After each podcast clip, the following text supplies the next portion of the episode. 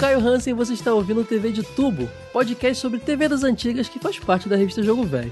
Aqui comigo, sentado no sofá. Olá, aqui é a Sora. E eu sou o Ed Tasaka, o velho. Então ligue a TV porque hoje vamos relembrar a Rede Manchete. Me dê sua força, velho! Hora de morfar! Cruze, cruze, cruze.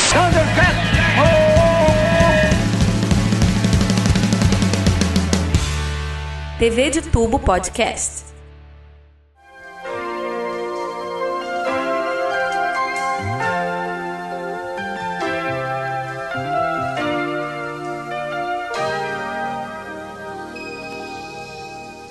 Pessoal, hoje é um marco pro TV de Tubo, porque esse episódio, eu acho que ele só não é o mais pedido da história do podcast, porque o Cavaleiro do Zodíaco ganha. Todo dia tem no meu inbox lá, quero ver Cavaleiro do Zodíaco, quero ver. Mas o da Manchete é o mais pedido com certeza, e depois do Cavaleiro do Zodíaco, cara, sempre tem alguém falando, fala da Manchete, fala da Manchete, quer saber da Manchete. O pessoal da nossa geração tem um carinho absurdo por essa emissora, né? Eu não estou confortável hoje, Caio. Tô nervoso, Caio. Tira essa cueca apertada, já falei, Diogo. Usa uma cueca GG. Para de forçar a barra aí. Tá tá desconfortável por quê, Ed? Cara, é muita responsabilidade. A gente já falou sobre alguns canais de TV, eu ia listar, mas eu esqueci todos. Não, a gente falou de Locomotion e de Fox Kids. Fox Kids. Eu acho que só esses, Ed. Olha só. Só? É o primeiro canal de TV aberto que a gente vai falar então? É, e a gente tá devendo essa. Cara, desde que o TV de tubo foi criado, eu tinha esse plano de falar das emissoras, só que a gente foi postergando. Gente, dá trabalho. É fazer muito assunto, disso. Caio. Vamos, vamos botar aqui. É muita coisa pra É. falar também, né? É muita É. coisa. Então, assim, a gente acabou não fazendo nenhum até agora, mas vamos retomar essa, essa- esse projeto aí. Acho que a manchete, né, Sora? Melhor forma de começar é com manchete, né? Manchete é praticamente sinônimo de nostalgia. Quem acompanhou sabe. Verdade. E o podcast do canal do Boi, vai ter ou não vai ter? Tem que ter, Caraca. tem que ter esse aí. O Ed tá retomando uma piada que já morreu tem no mínimo dois anos aqui no. no, no Mas isso é pra saber quem é nosso ouvinte fiel, Caio. A gente tá fazendo vários testes ao longo dos podcasts pra ver quem tá ligado. Quem é da casa e quem é novato. Isso é bom mesmo, porque é bem rotativo, né? Eu percebo que tem gente que some, tem gente nova que, pô, conheci vocês mês passado, maratonei. É muito engraçado essa Ô, Caio, parada. a Sora não sabe da nossa nova moda, né? Que moda? Que a gente seleciona agora os ouvintes por nome, a gente faz uma chamadinha. Eu pensei que era beijo na boca é coisa do passado. A nova moda é namorar pelado. Que isso, gente? que isso? Pô, puritanos aqui no podcast? Não, não, é porque eu conheci com outra, com outra letra, cara. Mas Ah, Está Não. liberada a baderna? a, mi- a minha versão é ra- radiofônica. que isso, minha gente? Ai, muito bom. Mas qual, é- qual é a moda da sua, que a senhora tem que conhecer? Que agora, Caio, a gente convida os ouvintes pelo nome a irem lá comentar no nosso site, no episódio, né? Os É doutores verdade. José Spotify e Maria Spotify. E a gente vai deixar a Sora escolher hoje, né, Caio, um nome? Isso, isso aumentou é, consideravelmente o número de comentários. As pessoas eram meio preguiçosinhas lá, não comentavam. A gente tem que saber que vocês estão aí, gente. E sim, Sora, quem você quer ver comentando? Escolhem no- dois nomes aí. Caramba. Pera, calma aí. Soraya? Será que tem alguma Soraya, ouvinte? Será que tem? Angélica, será que tem? Angélica, tá na vibe da manchete já ela. É, já na vibe da manchete. Será que temos uma ouvinte Angélica? Se tiver Angélica, Angélica. apareça aí, comente. Você que é charada dessa apresentadora que marcou a TV, deixe sua, seu comentário lá pra gente. Angélica e. sei lá, Ângelo, pode ser? Ângelo, Ângelo, é. justo. A primeira Angélica e o primeiro Ângelo que comentarem lá, eu mando a revistinha, Caio. E recentemente aí teve gente realmente aparecendo e falando, eu sou o primeiro fulano, já querendo a revista, Teve, né? cara, foi o Leonardo. O Leonardo foi lá e falou: Eu sou o primeiro Leonardo. E foi logo depois que o episódio foi publicado, cara. Eu acho que a gente tem que melhorar, um, subir um pouco a, a régua aí dos nomes, cara. Na verdade, eu, eu nem sei se você tá falando isso agora porque saiu recentemente o episódio de Art of Fighting 2, mas lembra que a gente tá trabalhando com gaveta, né, Ed? Pode ser Exato, já tem vários que a gente chamou e pode já ter que. acontecido. É, você pode estar aí já mandando revista para pro Brasil todo. Aí não sabe. Ô, Caio, eu, eu vou botar um terceiro nome aí, cara, porque eu acho que esse é muito relevante pra nossa pauta hoje. Será que tem alguém chamado Adolfo? Adolfo? Não, não deve ter Adolfo, não. Duvido ter eu Adolfo. desafio, cara. Eu duvido que tenha um Adolfo. Se você se chamar Adolfo, vai lá, cara. Vai lá e comenta. Ó, hoje também é uma data muito. Cara, as, curi- as coincidências. Recentemente a gente lançou um episódio de, de Comic Zone e, e depois foi anunciado uma semana depois que a SEGA quer, quer fazer um filme da- do jogo. E agora a gente tá gravando esse episódio da Manchete, que não era pra ser hoje, mas tivemos um atraso, tivemos que jogar pra frente. Hoje, 1 de setembro, tô, tô datando a gravação. de 2022 está comemorando 28 anos da estreia de Cavaleiros do Zodíaco na manchete. Que isso? É. Hoje? Dia 1 de setembro? Hoje, hoje, hoje, hoje. É. Essa hora, Uma nove meses. semana antes do meu aniversário? Uma semana de seu aniversário e aniversário da Saori Kido, né? Porque a personagem, no, no, os personagens têm, têm data de aniversário na animação. Só os campeões fazem aniversário em setembro. Eu acho que o Shun também é de setembro, cara. É, o Shun é de 6 ou 9, agora eu não sei, acho Só que é os 6. campeões, cara. Só os melhores fazem aniversário em setembro. Desculpa, gente, quem não faz. Eu não posso discordar, né? Eu faço dia 15, né? É muito fã hardcore saber a data de aniversário dos Ah, personagens, você sabe a né? data quando que É, o Alien nasceu? Quando que o Alien nasceu, Sora? É, o ET lá, o ETzão. Tu Quando sabe, é Sigourney aniversário River. da, da, da, da, da Tenente Ripley? A Sigourney River lá, tu sabe, Pior que eu pô. não sei não, eu, tô- eu sou, eu sou É. pose, eu não sei não. Respeita meu Cavaleiros. Inclusive, eu vou fazer um merchan aqui só por causa disso, pessoal. Ouçam o meu podcast Super Soda. É um podcast onde eu falo de um monte de coisa, inclusive coisas novas. Pessoal que quer me ouvir falar de coisas novas, de bi, de outros assuntos fora de videogame e TV. Tem um episódio lá, o 2, cara, que a gente comentou a febre Cavaleiros do Zodíaco no Brasil. Como é que foi essa febre? A gente vai relembrar isso aqui quando a gente fizer um review do anime aqui em breve. Ei, de em breve, hein? Já tô lançando. É, em breve. Esse aqui já deve ser o 90 e pouquinho. Tá chegando, hein, Caio? Tá chegando. É, a- nosso plano. Nosso pro... vou, vou, vou, vou falar aí, vou falar. Tu vai abrir assim pra galera? Eles merecem? Eles estão merecendo? Vou abrir, certeza, vou abrir, cara? vou abrir. Olha só, gente. Episódio 100, eu prometi pra vocês um, um super especial contando a história da TV no Brasil. Tô montando essa pauta já, por incrível que pareça, há alguns anos, e é verdade. E acho que a gente tá decidindo se o episódio 99 ou 101, não sei, vai ser Cavaleiros do Zodíaco finalmente. Tá aí, ó, tá aí, tá, tá lançado pro mundo. É isso aí, mas só com uma condição, Eide. Se até lá os comentários baterem sempre mais de 20 comentários no, no post. Pô, acho aí, ó. justo e pertinente. Olha aí, ó, olha Justíssimo, aí, ó. Então vai lá todo episódio e olha. Se não tiver 20, comenta lá pra, pra que é, é, garanta o seu episódio. Não, mas de pessoas diferentes, né? Não vale a pessoinha lá e fazer 20 comentários. É, Ah, é, não. não. adianta o cara lá fazer seis comentários. Um, dois, três, quatro, botar o número, ou então. É, nada de first, dou- essas coisinhas assim não são legais. Chama os amigos pra ouvirem e comentarem também. É, chama tua mãe, a gente aceita. Comenta aqui, mãe, bota teu nome aqui, tá tudo bem, já tá valendo, mas não repete o comentário, tá? Ah, então é isso, Super Soda, entrem lá e em breve episódio do. Um review da, da série clássica aqui. E mais o panorama ali também do que rolou nos anos 90 com Cavaleiros aqui. Ou 99 ou 101, porque o 100 vai ser esse especialzinho aí.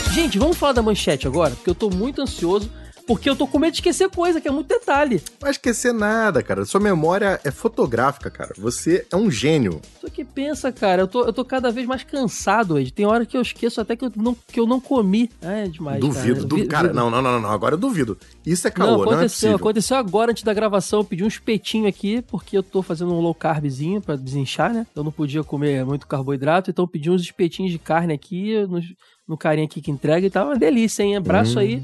Espetinho do seu Juan, muito bom. Vão aqui na Praça Seca, Rio de Janeiro, espetinho do seu Juan. Tem Rua iFood? Barão, final ali, vocês compram. Não, ah, tem, tem no iFood, mas tem que morar na Praça Seca, né? Então Ah, se então, você mora na Praça mora- Seca... Aí, ó. É, inclusive, se você mora na Praça Seca, comente aqui também no, no post.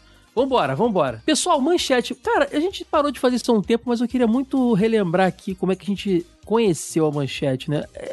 Nosso caso vai ser aquele caso de sempre esteve lá, né? Mas eu lembro de manchete pra mim. Pô, eu nasci em 88, era o ano de estreia de Jaspion e, Gira e, e Changeman. Então, assim, cara, pra mim, manchete era sinônimo de tokusatsu e depois, mais pra frente, anime. Acho justíssimo. Manchete pra mim é gostinho de infância, cara. Embora é, o canal seja conhecido por várias outras vertentes, né? Esporte, novela. Pra mim, Manchete remete muito à minha infância. Essa coisa de tokusatsu, anime. Não só anime, tokusatsu, desenho animado em geral, né, cara? Sim. Talvez até antes de ter noção de emissora, cara. Talvez eu fosse um espectador da, da Manchete antes de entender que tinham canais diferentes. Olha que doideira. Eu vou te falar que eu sempre fui esse molequinho que sabia tudo de televisão. Esse é o canal tal, isso tal. Cara, eu era muito viciado em televisão. Não é à toa que eu faço esse conteúdo hoje, né? Eu acho, Ed, que eu era com televisão que você é com videogame barra revista de videogame, assim, sabe? Que você fala, ah, o Napolitano da Silva era o editor da revista Gamezinho Maneiro, não sei o que, ela sempre fica com as ideias, cara, o que que é isso, gente? Que é esse cara aqui? Que é essa revista?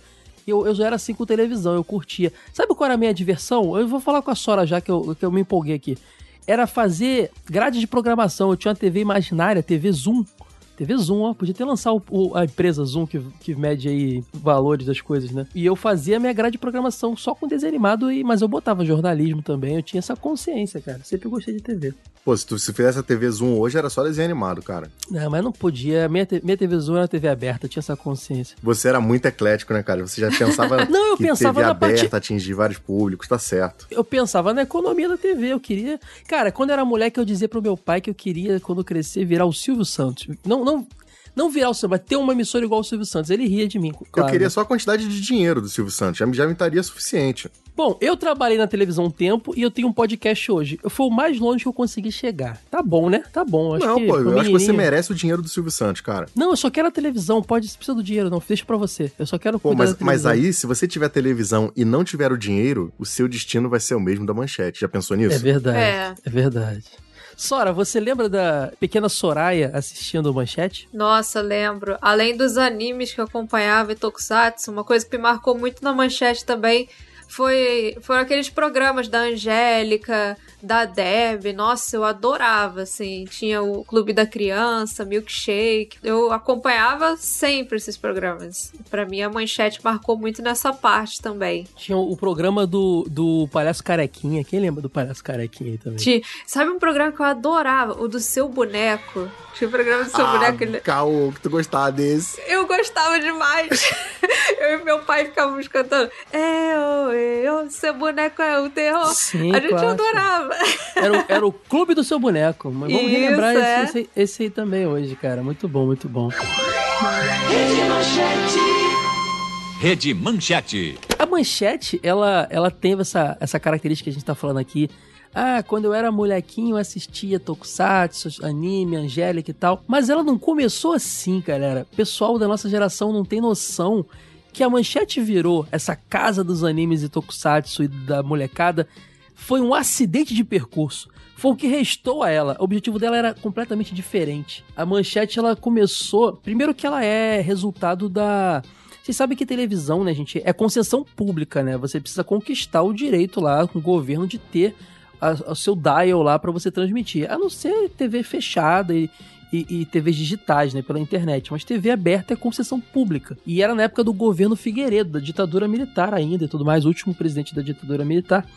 E as concessões da. Era da Tupi e da Excelsior, né? Da Tupi, da Excelsior e da Continental, Ed. As três concessões tinham acabado, mas como a, a, a Excelsior e a Continental eram menores, foi dividido em duas concessões. E foram escolhidos o Silvio Santos e o Adolfo Bloch para. É, é, Adolfo Bloch, a gente vai falar já já dele, só um minutinho para assumir essas concessões. O Silvio Santos tocou lá TV Silvio Santos, TVS, que depois viraria SBT, e o Adolfo Bloch criou a Rede Manchete. Porém, isso aconteceu ainda nos início dos anos 80, mas ele demorou a inaugurar a Manchete. Ele, ele investiu muito nisso. Adolfo Bloch, ele era o dono da, do grupo Bloch, que tinha diversos veículos de comunicação, tinham rádios no Rio de Janeiro, e a famosa revista Manchete, que era uma das revistas de mais circulação no Brasil, né, Eide? Você que é velho, Eide, Manchete competia com a Caras, com a Veja, com as revistas grandes, né? E a Manchete se destacava porque ela tinha formatão, ela não era uma revista pequenininha, ela era aquele quadradão gigantesco. Ela era enorme. Pra quem frequenta sebo, vai achar pilhas e pilhas, que essa revista deve ter milhares de edições diferentes, né? Mas bem nessa linha que você falou, assim, de cobertura de TV, de famosos e tudo mais. Sim. E ela tinha tradição já de cobrir o carnaval, né? Do Rio de Janeiro, principalmente. Então, assim, ela era uma revista bem popular. Não é à toa que a emissora do Grupo Block levou o nome Manchete, né? Virou TV Manchete, Rede Manchete mais pra frente. E ela tinha objetivo, ela tinha até um, um slogan muito do brega, que era televisão de primeira classe.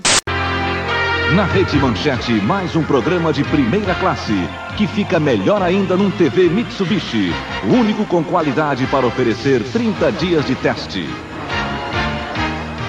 Cara, o Adolfo Bloch, o Silvio Santos, como eu falei, iniciou a TVS alguns anos antes, ele conseguiu iniciar logo assim que conseguiu a concessão, ali nos inícios dos anos 80, em 81 que as concessões foram dadas, né? A Manchete só foi conseguir realmente ir ao ar em 83, demorou um pouquinho. É, ele fez uma pesquisa de, de mercado, pessoal, e descobriu que tinha, por exemplo, Uh, o SBT investindo na, na, na, já naquela época, já, o STVS, né, no, na classe C e D, a Globo tentava ser mais generalista, a Band era uma emissora meio sem perfil. Então eles perceberam por pesquisa que a classe A e B, quer dizer, os mais ricos do Brasil, não se identificavam na televisão. Não viam programas que onde eles se vissem nos programas. Lembra, gente, que televisão era chacrinha era auditório, era gente jogando peixe, era, era Terezinha, era, sabe, bacalhau. E não é hoje em dia mais? Mudou? É, é outra, agora de outro jeito, mas ainda parecido nos domingos, né? Ainda tá nessa onda. Mas assim, as pessoas. Não tinha TV a cabo, obviamente. TV a cabo nos 90, gente. Então, assim, não tinha uma televisão que a classe rica se assim, identificasse, segundo a pesquisa do Adolfo Bloch. Foi aí que eles pensaram nessa TV dedicada a esse público e, cara, o atraso não foi à toa. Eles rodaram Japão, Estados Unidos, eles gastaram 50 eles, eles tinham 50 milhões de dólares de investimento só em equipamento. Eles rodaram o mundo aí, os, os países com os principais TVs, para comprar equipamento. A Manchete, quando foi ao ar, dia 5 de junho, domingo, em, de 83, ela simplesmente tinha uma estrutura absurda de primeira classe comparada com as outras. Talvez a Globo fosse a que mais competisse com ela só, né? É engraçado só pensar que a gente vai, a gente vai explicar isso melhor. Essa visão, essa pesquisa aí que ele disse ter feito, não estava muito certa, né? Essa, essa TV de primeira classe não funfou muito bem, não. Você falou do negócio do planejamento, é, e hoje cedo eu até te encaminhei isso, né? Eu achei um recorte de jornal que fala justamente sobre esse lance da pesquisa e do mistério que era feito em cima do que seria a programação da manchete. É verdade. Porque, embora ela tenha entrado no ar em 83, meses antes já se especulava, ó, vai ter a TV Manchete, mas não se sabe o que, que vai ter de programação, para quem é voltado e tudo mais. E até o próprio, acho que era Rubens Figueiredo, não era? Que era o, o, diretor lá, ele falava: não, não será uma TV com baixaria, não se preocupem com isso e tudo mais, será uma TV, mas também não será uma TV de elite. É, então, eles queriam. Eles queriam. A ideia do, do deles era uma TV para a classe A e B, mas não complicada. É o que eles diziam. E eu, eu percebo que nem eles sabiam muito bem o que eles queriam. Nessa época, cara. Era meio confuso quem eles queriam atingir, né? Criticaram a Globo por ser generalista, mas estavam meio sendo generalista também. Mas você vê que a única emissora que foi apegada ao seu princípio, de, e é até hoje nessa coisa da, do direcionamento da classe, de quem quer atingir, eu acho que é o SBT, cara. O SBT tem muito claro de que vai tentar fazer programas populares, muito programa de auditório. A Manchete transitou muito nisso, a, a Bandeirante também o SBT que sempre teve essa pegada mais objetiva, né? É, talvez quando foram fazer essa pesquisa, eles tenham percebido que não tinha um leque muito grande é, de programas diferentes para eles abrirem, né? Então acabou que não se diferenciou muito das outras emissoras. Eu imagino que faltou uma visão nessa pesquisa. Bom, beleza. Essa classe aqui não, não tem conteúdo para ela, mas eles são numerosos o suficiente para dar uma audiência Bom ponto. sustenta uma televisão. Bom ponto. Sabe, a classe A e B é uma minoria no, no, no, no Brasil, né, gente? Tudo bem, tem poder de compra pra caramba, mas vocês têm muito mais pessoas pobres, pessoa popular, né? Classe é, é, C e D é muito maior do que a classe A e B. Então, talvez o fato de não ter uma TV destinada a eles seja exatamente pelo fato de que eles não sustentam uma TV. A TV a cabo que foi fazer esse trabalho depois, porque a TV a cabo não dependia de publicidade, né? Até então, no início, ela era assinatura, então fazia mais sentido. Então acho que faltou uma pesquisa bacana aí. Eu acho que nem eles sabiam o que eles queriam. Mais uma coisa interessante são os programas iniciais da, da Manchete. Primeiro, vou, a gente tem que mencionar o show de inaugura de, de, de lançamento, que foi bem interessante, apesar de ter a, a Manchete ter como eu falei, ela foi ao ar no dia 5 de junho de 83, um domingo. Ela foi. Começou com um áudio ruim. o áudio não funcionou. Aí eles rebobinaram lá a fita e soltaram de novo ela começa com uma propaganda lá da Petrobras, lá da BR, logo em seguida já entra o Adolfo Bloch dando seu discurso inicial, explicando o conceito, ele até ele, ele saúda todas as outras emissoras, e especialmente ele fala do Roberto Marinho, que já tinha meio século de amizade com ele. Eles se tornariam grandes rivais. Não, acredito que não na amizade, mas no trabalho, né? Duas emissoras principais competiam ali, mas ele saúda exatamente o Roberto Marinho e tudo mais. Meus amigos, Hoje é um dia importante para a família Manchete.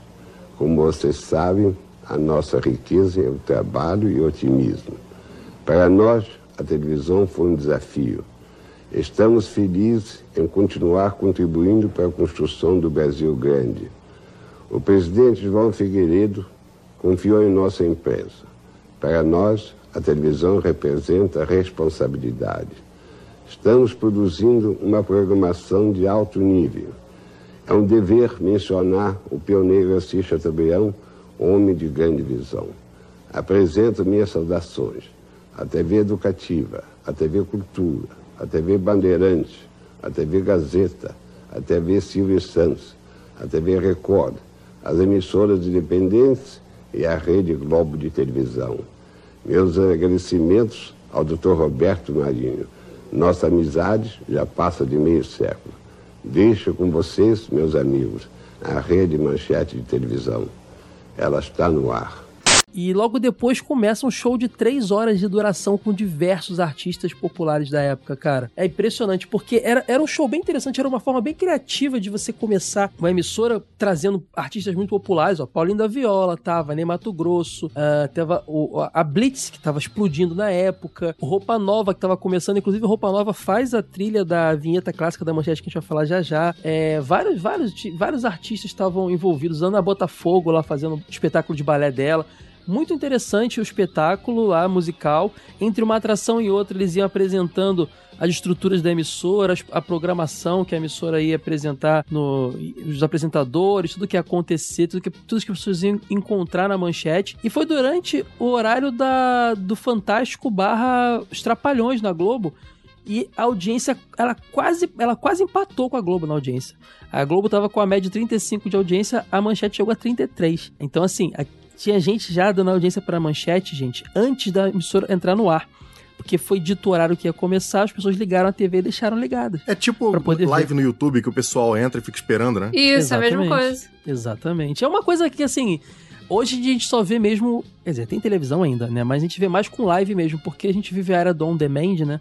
Então esse lance do ao vivo se perdeu muito, né? A gente vê ainda em programas jornalísticos, de esporte e lives no YouTube, né? De resto, o pessoal tá mais consumindo as coisas on demand mesmo. Ô Caio, você mencionou a curiosidade de que a manchete entrou com sinal no mudo, né? Que teve esse problema no áudio.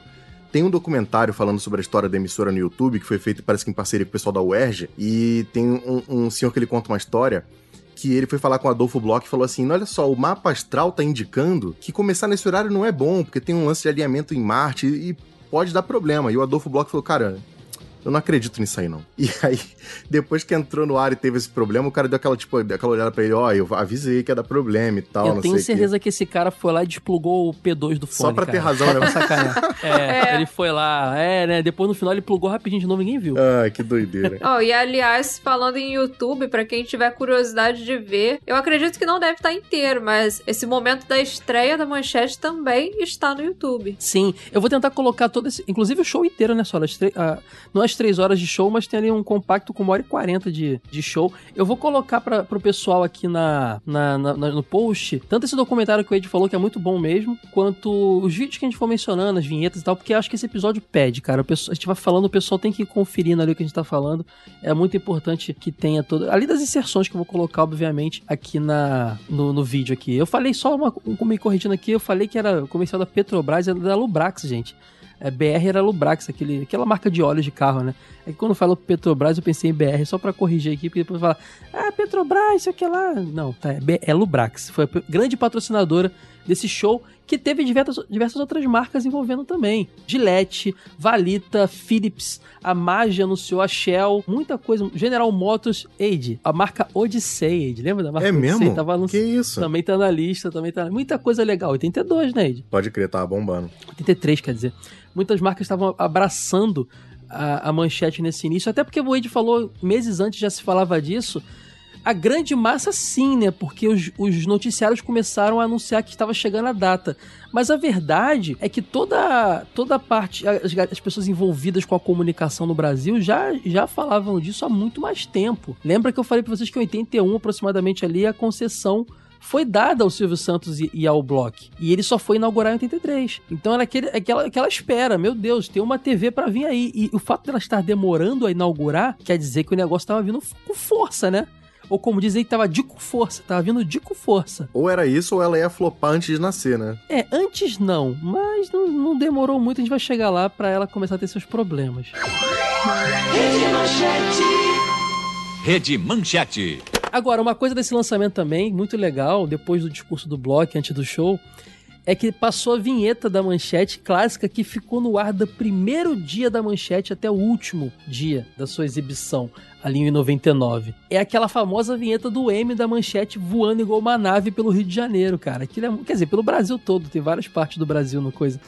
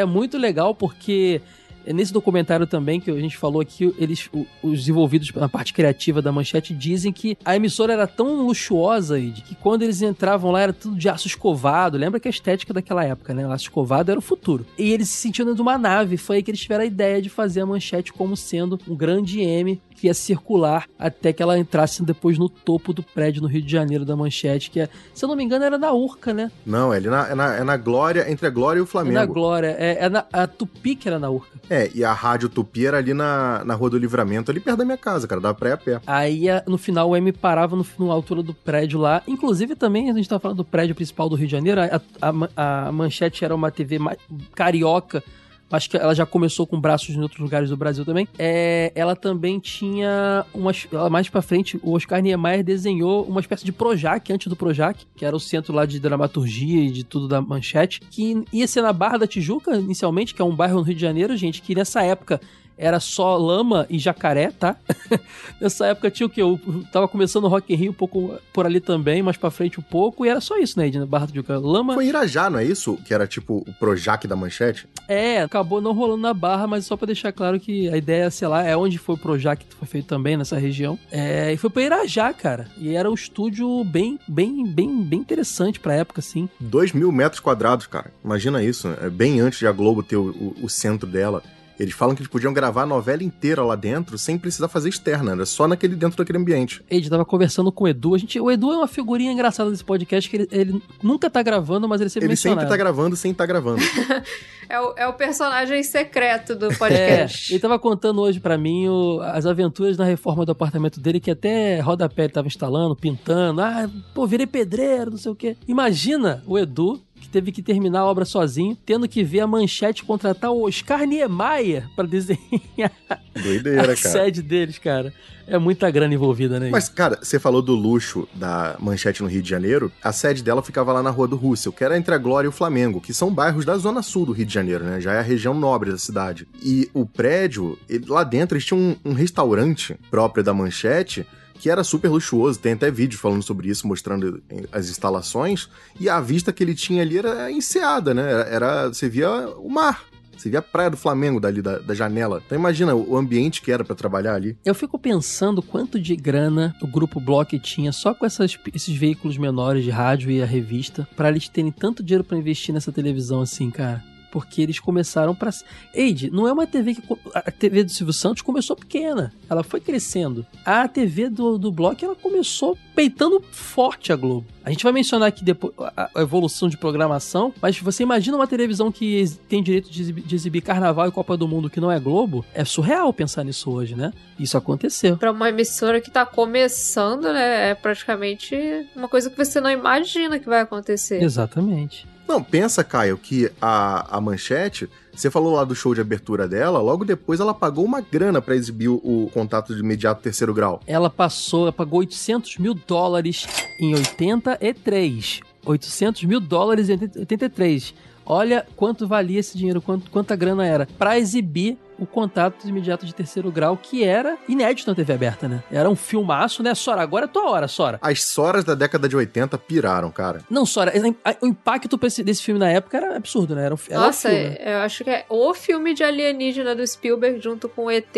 é Contatos Imediatos de Terceiro Grau. E eu diria mais, hein, Sora? É o, não é o filme de alienígena só, não. Era o filme, né? Assim, era um dos grandes filmes da, da, da geração, né? É, assim, não, quem não, não se lembra daquela musiquinha do John Williams, né? Que eles usavam para se comunicar com os alienígenas. Esse filme, ele é um espetáculo. Aquela cena final dele é uma coisa linda. Agora, você imagina isso na TV lá no início dos anos 90. É realmente, assim, um, evento passar um filme desse. Depois de passar um show de horas com os principais artistas artistas do país. Tava lá todo mundo, Sidney Magal, todo mundo tava explodindo na época, nem Mato Grosso. Só a nata da nata, só os, os mais populares. Sabe quem tava lá, gente? Era as Anitas da época. Era as Isas, as Ludmilas, essa galera que lota os sertanejos, a galera que lota estádio hoje aqui, era a galera que tava nesse show, todo mundo, sabe? Lembrando que a Globo não tinha ainda, pelo menos não com força, pelo menos, esses contratos de exclusividade que ela foi ter depois, assim. Acho que ela tive talvez com o Roberto Carlos, ou um ou outro, assim. Então a manchete, pô, investiu, cara. Que estreia, gente. Imagina aí de, se o jogo velho tivesse estreado aqui com, com três horas de podcast, depois, sei lá. Ué, mas, mas é engraçado você mencionar isso, porque pensa que é uma editora que lançava revistas e foi pra televisão. Tem uma outra história de uma outra editora que também seguiu esse mesmo caminho e também teve um final tão trágico quanto, né? Que foi o caso da editora Abril. É verdade. É, mas é, com a MTV, né? É verdade. Inclusive, a MTV talvez seja o segundo canal mais pedido para ter episódio aqui, depois da Manchete. Pessoal que é muito. Olha, eu acho que depois da Manchete empata MTV e TV Cultura, como os mais pedidos episódios aqui na TV Editor. Canal do Boi, ninguém tá pedindo, é sério? Eu, eu vou. Cara, a última vez que eu faço essa piada, eu juro. Ninguém pediu? não, gente. Inclusive, a piada só funciona. Então, então não vai ter, cara. Só funciona para você. Mas insiste aí, cara. Insiste que uma hora acontece. Ela é boa, ela é boa, cara. É eu boa. acho que os ouvintes do Jogo Velho deveriam sim se unir e pedir o episódio de Canal do Boi. É, eu tô brincando. Eu, eu, não sei nem se esse treco tem história, na real, né? Eu acho que alguém falou, pô, tem, tem aqui, ó, um espacinho aqui. Tu quer vender uns boi aqui? Não, podiam mandar eu vender revista na TV, eu aceitaria. Ó, História, tudo tem. Se a história é grandiosa, é outra história, mas Caraca, história tem. Gostou, Caio, dessa gostei, fala, fala bonita? Eu, eu, concordo. Eu acho que só não perde em história, em grandiosidade, para aquele canal que vende tapete. Qual é que tá o canal? Mil e uma... Tapete Mil uma peça, noite, não é? Que vende joia também. Tem uns que tá caralho muito louco aí, galera. Que na TV é fechada, principalmente. Ah, gente, igual Shoptime. Vai falar que ninguém tem nostalgia com o canal Shoptime. Pior que é verdade, né, cara? Como a gente tem nostalgia com o canal de Mas venda? Mas Shoptime tem história. A gente até fez um episódio aqui. Vou tentar lembrar de botar no post. Que foi o de infomerciais. Que a gente fala um pouquinho, bem pincelado do Shoptime. Prometemos até voltar e falar mais né, do Shoptime esse episódio, que é. Tem história, tem muita coisa legal ali. Ciro Bottini, pô, tem várias lendas ali. O dublador do Jaspion vendia computador lá, cara. Porra, olha aqui. Isso. Olha que surreal.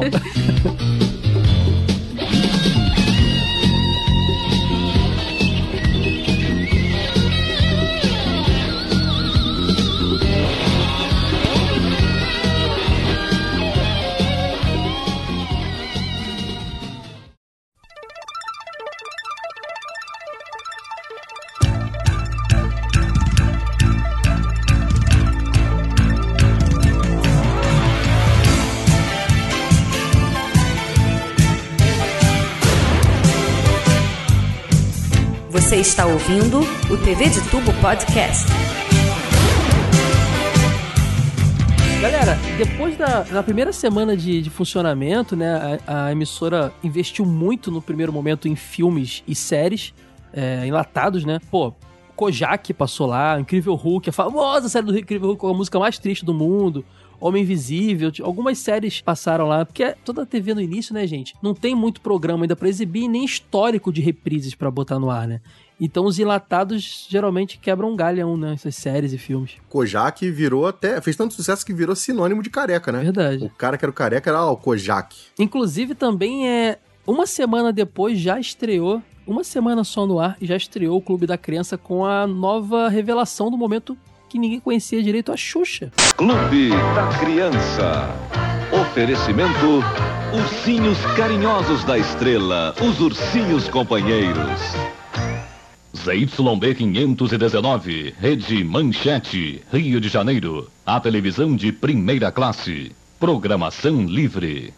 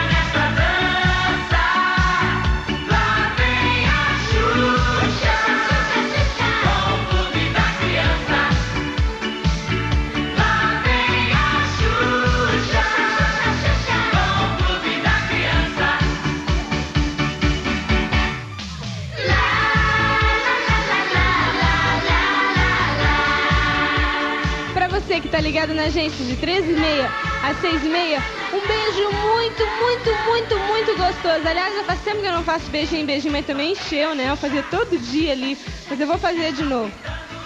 Cinco vezes, vamos fazer? São assim, ó, beijinho, beijinho, beijinho, beijinho, beijinho, fio, fio, tesouro. Não, acho que eu errei, peraí, faz tanto tempo. Beijinho, beijinho, beijinho, beijinho, tesouro, fio, fio, tesouro, ok?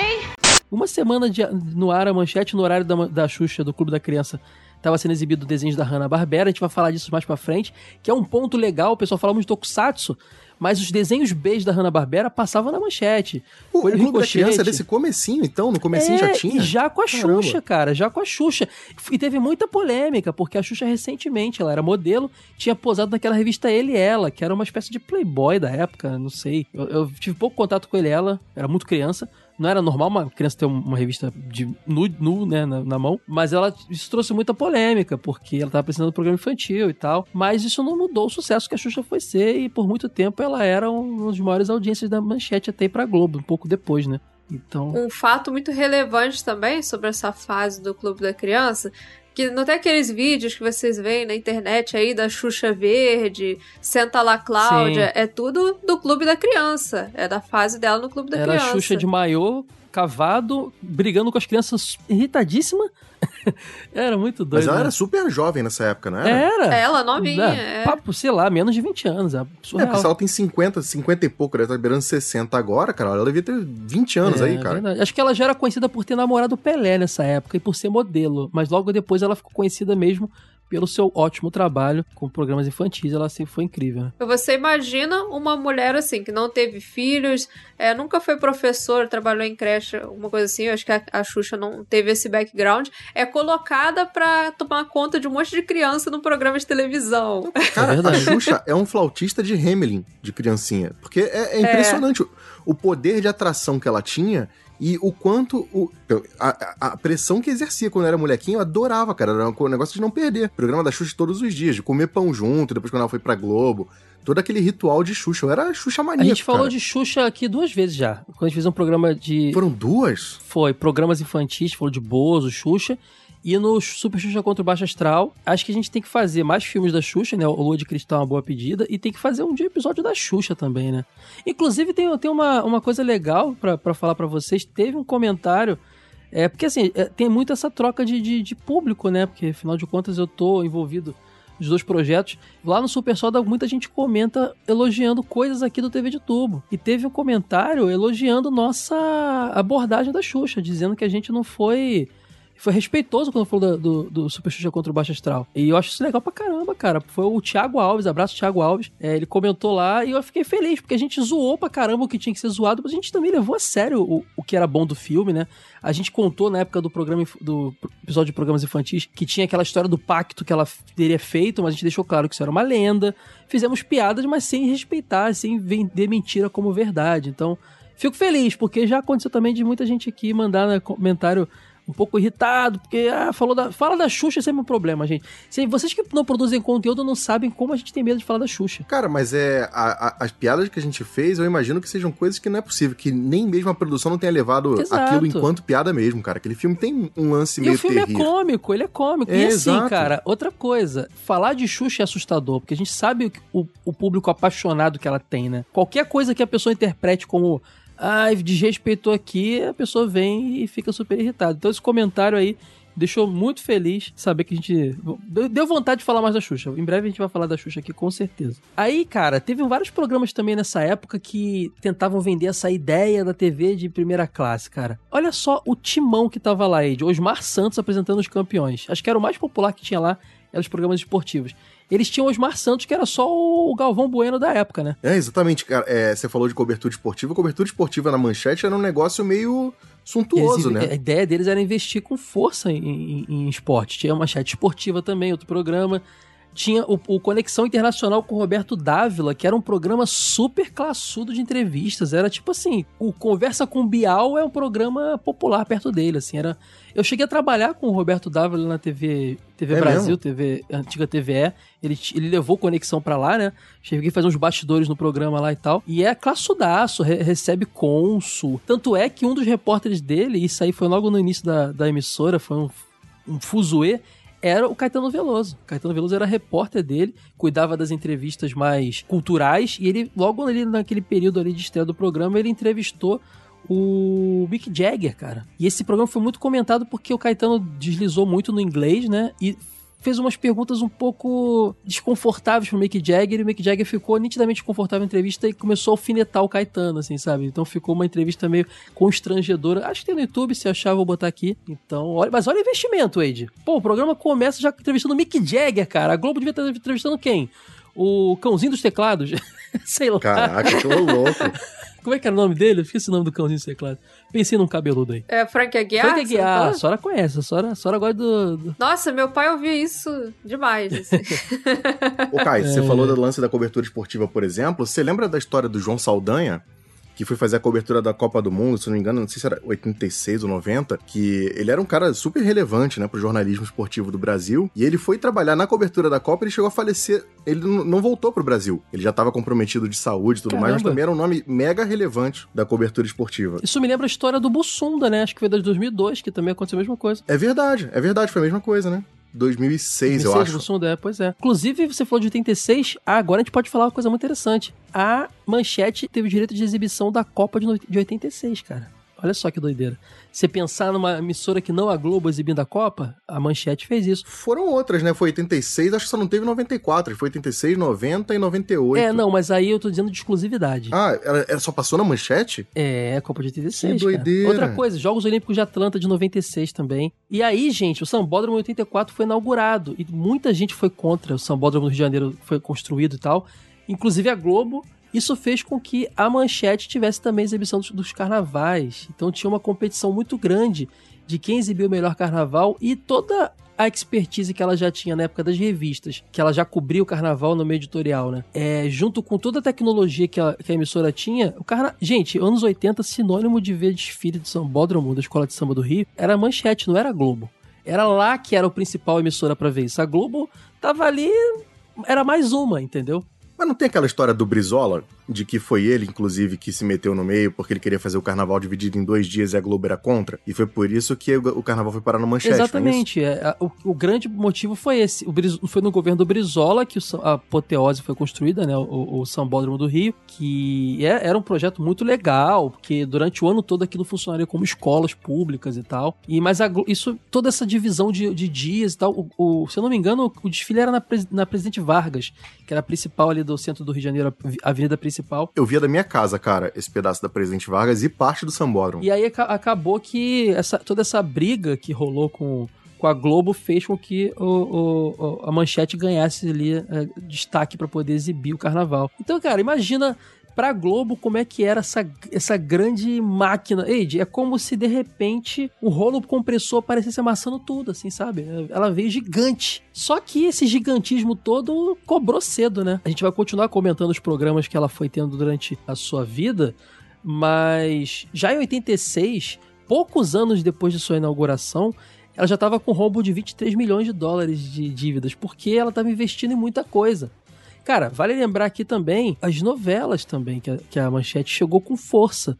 Tem uma novela, tudo bem que isso foi mais. de- o primeiro rombo foi antes das grandes novelas, tá, gente? Mas tem uma novela chamada Dona Beija, que custou milhões de dólares pra produzir também. Uma no- novela mais cara da época. Então, isso porque nem tinha chegado o Pantanal ainda. O Pantanal foi o gran, a grande novela do- do- da Manchete, que tá tendo agora o remake pela Globo, que foi uma audiência absurda, uma produção caríssima, que a Manchete foi fazer um pouco depois. E que a Globo vetou a versão original, foi apresentado pra ela e ela não quis fazer. Exatamente. Então, assim, olha que doideira. A Manchete estava gastando, acreditando que teria retorno. E quando ela se viu em- em 86 já endividada, a atitude dela não foi frear, não. Foi fazer mais coisas, cara. É impressionante. É, foi, foi com muita ambição, acabou que o retorno não foi suficiente, né? Porque, querendo ou não, ela estava entrando no mercado que já tinha uns canais bem estabelecidos. Apesar da Manchete ter sido um evento na história da televisão, ela entrou num mercado que já tinha uma certa divisão. Exatamente. né? Ó, a Manchete traz alguns marcos também. Ela tinha um programa chamado FMTV, que é considerado o primeiro programa de videoclipes do Brasil. Olha que doideira. A gente menciona isso mais ou menos no nosso, nosso episódio de videoclipes que a gente tem aqui também. É apresentado pelo João Kleber, veja vocês, e depois foi pela Patrícia Pilar. João Kleber, que no passado ele era um grande humorista, ele era engraçado, imitador, tá? E ele era conhecido por ter sido apadrinhado pelo Chacrinha, ele substituiu o Chacrinha nos momentos ali finais da vida do Chacrinha, apresentou junto. Antes dele virar o cara da- das pegadinhas, ele, ele era bem conceituado pelo fato do Chacrinha ser amigo dele ali e tal. Então, pô, também tinha o primeiro programa de TV de mu- musical, cara. Antes da MTV já tinha um programa de clipes, assim. Muito legal isso também. Da parte de teledramaturgia, uma parada que eu lembrei aqui agora, e é engraçado você falar que isso provocou um rombo, né? O Adolfo Bloch, ele não era a favor de ter novelas na manchete, né? A princípio. Eu não sabia disso, sério. Era, porque ele não queria competir com a Globo, justamente porque ele sabia que a Globo era muito forte. Só que quando a gente para, ainda mais eu que não sou um grande noveleiro, né? Quando você para pra pensar nas grandes novelas mais marcantes, tirando as da Globo, eu só consigo lembrar das da Manchete. Pelo menos como produções originais, né? Não as do SBT que ele importava. Você não e tal. lembra de Pícara Sonhadora da SBT, não? Ah, cara, Pícara Pô, Sonhadora que não. Isso, Pícara Sonhadora. Chiquititas é um, é um, é um original do SBT? É que Chiquititas é adaptado, né? Não, é um, é um latado comprado, porém refeito com atores da SBT. Então, de certa forma, é. É. Agora, o lance todo, Ed, que foi bem lembrado por você, esse ano de 86, quando começou o grande dívida da, da, Manchete, foi quando ela começou a realmente investir em, em- em novelas e programas mais, mais populares, porque você falou, ela não queria competir com a Globo, mas na hora que apertou o calo, Ed, vamos partir pro classe B e C, o classe C e D também, porque não tá dando certo, não tá dando pra viver só de, fa- de programa de entrevista internacional e, e, sabe, coisa cabeça. Então eles partiram pra. Tinha programa de piano aí, tinha programa de, de- de- de coisas assim, sabe? Era, que era tipo aquele canal, aquele Arte 1, tá ligado? Da TV a cabo, era tipo isso na TV aberta. Era isso, era exatamente isso. Rede Manchete. Outra coisa também, grandes nomes que passaram pela manchete nessa época. Clodovil, gente. Clodovil fez história na eu manchete. gostava eu vi, cara. Ele tinha trabalhado na TV Mulher na Globo antes, né? E lá ele fez vários programas do. Ele teve o De Mulher para Mulher, Clô para Íntimos e Clodovil abre o Eu jogo. lembro do Abre o Jogo. Abre o Jogo foi até já, já finalzinho da, da emissora, né? Mais ou menos isso. Na verdade, ele, ele sai e volta pra manchete, se eu não me engano, porque ele, ele teve, ele foi demitido porque ele criticou a nova Constituição em 88 ali e tal, e no ar, Isso. Clodovil era, era, era danado. ele foi demitido. Então, ele teve algumas passagens ali pela manchete. Eu lembro de uma fala do Clodovil falando que o arroz com feijão era uma escolha nutricional ruim porque só servia pra peidar, cara. Ele era muito doidão. O Clodovil, ele era uma pessoa admirável, eu acho, na sua coragem, porém eu discordo de na grande maioria das coisas que ele dizia, assim, ele era uma pessoa bem elitizada e tal. Então, assim, é bem, bem complicado. É, cara, é que eu, enquanto moleque, via o Clodovil como uma figura muito caricata. Eu fui entender melhor depois. Naquela época eu só achava que ele era um cara muito diferente do padrão da televisão. Mas você sabe que essa figura caricata foi depois disso, né, Ed? Foi... Até então, ele era um, um estilista do Brasil mais respeitado, ganhava prêmio pra caramba. É, Era ele aquele Denner lá, que era o concorrente dele. Quando foi pra televisão, fez os programas lá, Rede Mul- T- é, TV Mulher e tal, e esses na manchete também, bom, era bombava de audiência. Ele não era tão. Ele era engraçado pelo seu jeito agressivo ali de falar e tal, mas no fim das contas ele ainda era um cara mais. Depois ele virou só piada, né? Ainda mais na fase pânico na TV, que transformaram ele numa coisa cômica, né? É. eu, eu não, eu não tenho lembrança do momento exato, mas eu lembro que ele tinha um tom de sarcasmo que eu, enquanto moleque, não entendia, mas aquilo me. me não é me encantava, me despertava curiosidade, sabe? Não, eu, eu adorava. Eu era um grande fã do Clodovil. Na fase rede TV dele, eu assistia toda tarde. Estava de manhã. A casa é sua, eu era fã do Clodovil. o frase, é o, fra... o Clodovil ou frase, adorava. Ele chamava muita atenção porque ele tinha esse jeito todo extravagante e era aquele cara que falava tudo que queria, né? Então isso aí era, chamava muita atenção. Era impressionante como ele, ele não tinha filtros, né? É. E por mais que ele fosse demitido, ele sempre voltava porque o cara era. Ele se garantia também, porque ele sabia a audiência que ele trazia, né? Agora, Sora, sabe quem tinha programa lá também? Você falou que gosta de programa infantil? Sandy Júnior Show. Lembra do Sandy Júnior Show? Nossa, Sandy Júnior Show, não lembro. Eu tenho lembrança do Sandy Júnior daquela. É uma. Tipo uma sériezinha deles que passou na Globo, né? É, isso aí é o programa do Sandy Júnior. Sandy Júnior Show era ali por 97. Cara, eram, era eles conversando em trechos de musicais, assim. Era uma parada nessa pegada, assim. Só lembrando do Sandy Júnior Show, foi no Sandy Júnior Show que eu conheci um dos meus maiores paixões que que eu queria muito ter na época e hoje eu percebo que era mais um clone de Nintendinho, que era aquele teclado da Dynacon, lembra? Era um teclado de computador que se ligava na era televisão. Magic, não sei lá, o Magic Keyboard, não, era. É, e via um monte de joguinho sem vergonha e rodava fita de Nintendinho também. Joguinhos educativos. Eu lembro, eu lembro desse comercial no programa do Sandy Júnior Show e eu queria muito ter. E hoje eu vejo que é só um clone de Eu Nintendo. pensei que você ia falar que você queria ter o penteado do Sandy Júnior. ah, não, não, não. Você tava falando dos programas de 86, e 86 inclusive marca o ano de saída da Xuxa, né? Quando ela vai pra Globo. Exato, a Xuxa não ficou tanto tempo na manchete como a gente pensa, né?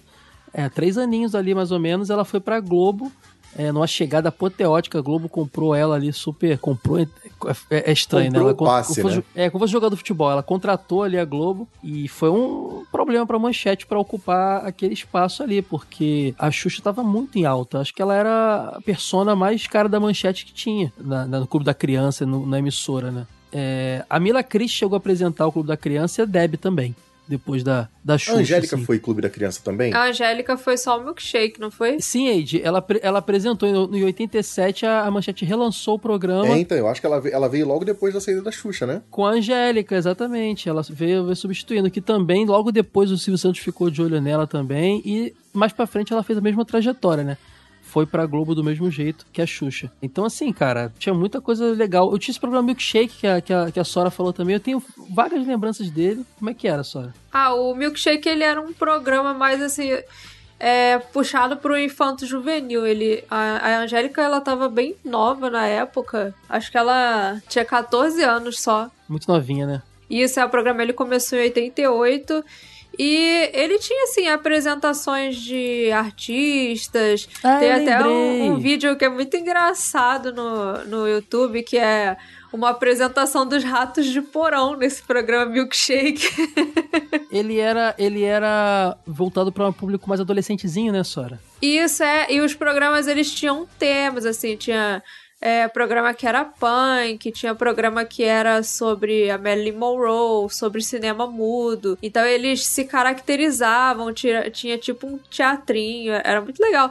Teve até um, um dos programas que ele teve tema do, da novela Pantanal, né, que tava fazendo muito sucesso também. Sim. Era um programa que tinha esse público mais como se fosse. Eu vejo ele parecido com aquele X-Tudo, só que uma coisa mais performática, mais musical mesmo. Ah, eu já vejo ele uma, uma onda meio até o programa da show da Xuxa na Globo mesmo, sabe? Que era Uhum. aquele palco grande, um monte de gente fantasiada. Até o- porque o Clube da Criança era um, era, um- era um estúdio menorzinho, era mais focado nos desenhos, né? Agora, realmente, você falou isso aí, cara, muito engraçado. É, o, o, o Rato de Porão, esse vídeo é famoso, Sora. que como é playback, eles trocam de lugar, o João Gordo toca a guitarra e o outro cara canta, o João canta. E é assim, engraçado. esse programa até teve um, um momento meio histórico, né? Porque em 89, é, quando teve a primeira eleição a candidato a presidente da República depois do regime militar, é, foi oferecido um espaço nesse programa para os candidatos irem lá e se apresentarem e tudo mais. É. Além dos enlatados também, tenho que mencionar de infantil o Vila Sésamo, que a manchete resgatou, né? Que acho que a Tupi tinha exibido antes. Vila Sésamo passou na manchete também, cara. Muito legal. E de novela, a gente falou muito pouco, mas, cara, é importante lembrar as outras, assim. Além de Pantanal e Dona Beija, Chica da Silva foi um grande fenômeno também. Já era a fase da manchete em baixa, mas foi muito sucesso. Chica da Silva foi, a- a- o que lançou a Thaís Araújo, né? Thais Araújo. Tem uma grande polêmica que esse essa novela era bem erótica, né? Tinha muitas cenas de, de nu- nudez e tal. E a, a Thais Araújo só apareceu a primeira cena de nudez dela após ela fazer 18 anos, que é lá pro, pra meiuca da produção. Só que assim, é, é estranho você pensar que tinha uma, uma pessoa de 17 anos no elenco só esperando passar um ano pra poder fazer uma cena assim. E, e levando em conta que a, a possibilidade dessa cena ter sido gravada antes do aniversário, já que foi bem próximo do aniversário dela, também mostra que talvez tenha sido gravado antes. Então, assim, é, é bem estranho isso, né? É, principalmente, eu não sei, me dá uma visão assim de que a mulher era vista mesmo como um produto. Ela não tava ali pela atuação dela, tava ali porque ela tava pronta pra daqui a pouco fazer cena de nudez. É é uma coisa meio, meio estranha, parece de mau gosto. A nudez, só na, na dramaturgia, quando ela é justificável, é legal. Eu não me lembro de Chica da Silva com detalhes pra te dizer se era gratuito ou não. Ela era uma novela na época lá dos, dos escravos e tudo mais, tinha aquele lance dos, homens, do- do- dos senhores de engenho abusando das escravas o tempo inteiro. Então, talvez, não sei. É, é uma coisa meio complicada de se analisar. É, Mas o fato de, de, de eles estarem contando nos dedos o momento de pegar uma menina de 17 anos e poder fazer isso com ela, isso me incomoda um pouquinho, né? Mas tudo bem. É assim, não, não dá pra ser puritano. Tem novela que. novelas, filmes, tudo que tem cena de nudez e tudo bem. É, às vezes pra contar uma história tem que ter, né? O ruim é, é o espetáculo feito em cima disso, entendeu? Isso que é esquisito. E nesse caso foi, saiu no jornal, É. completou 18 anos, Thais Araújo, vai fazer sua primeira. Sabe? É, é bem doido. Uhum. Eu lembro de Mandacaru, que era uma novela que envolvia lance do sertão e cangaço também, foi um sucesso. Inclusive, gente, é, eu tenho que comentar isso. Na fase já das- dos animes, foi essa fase que essas últimas novelas foram exibidas.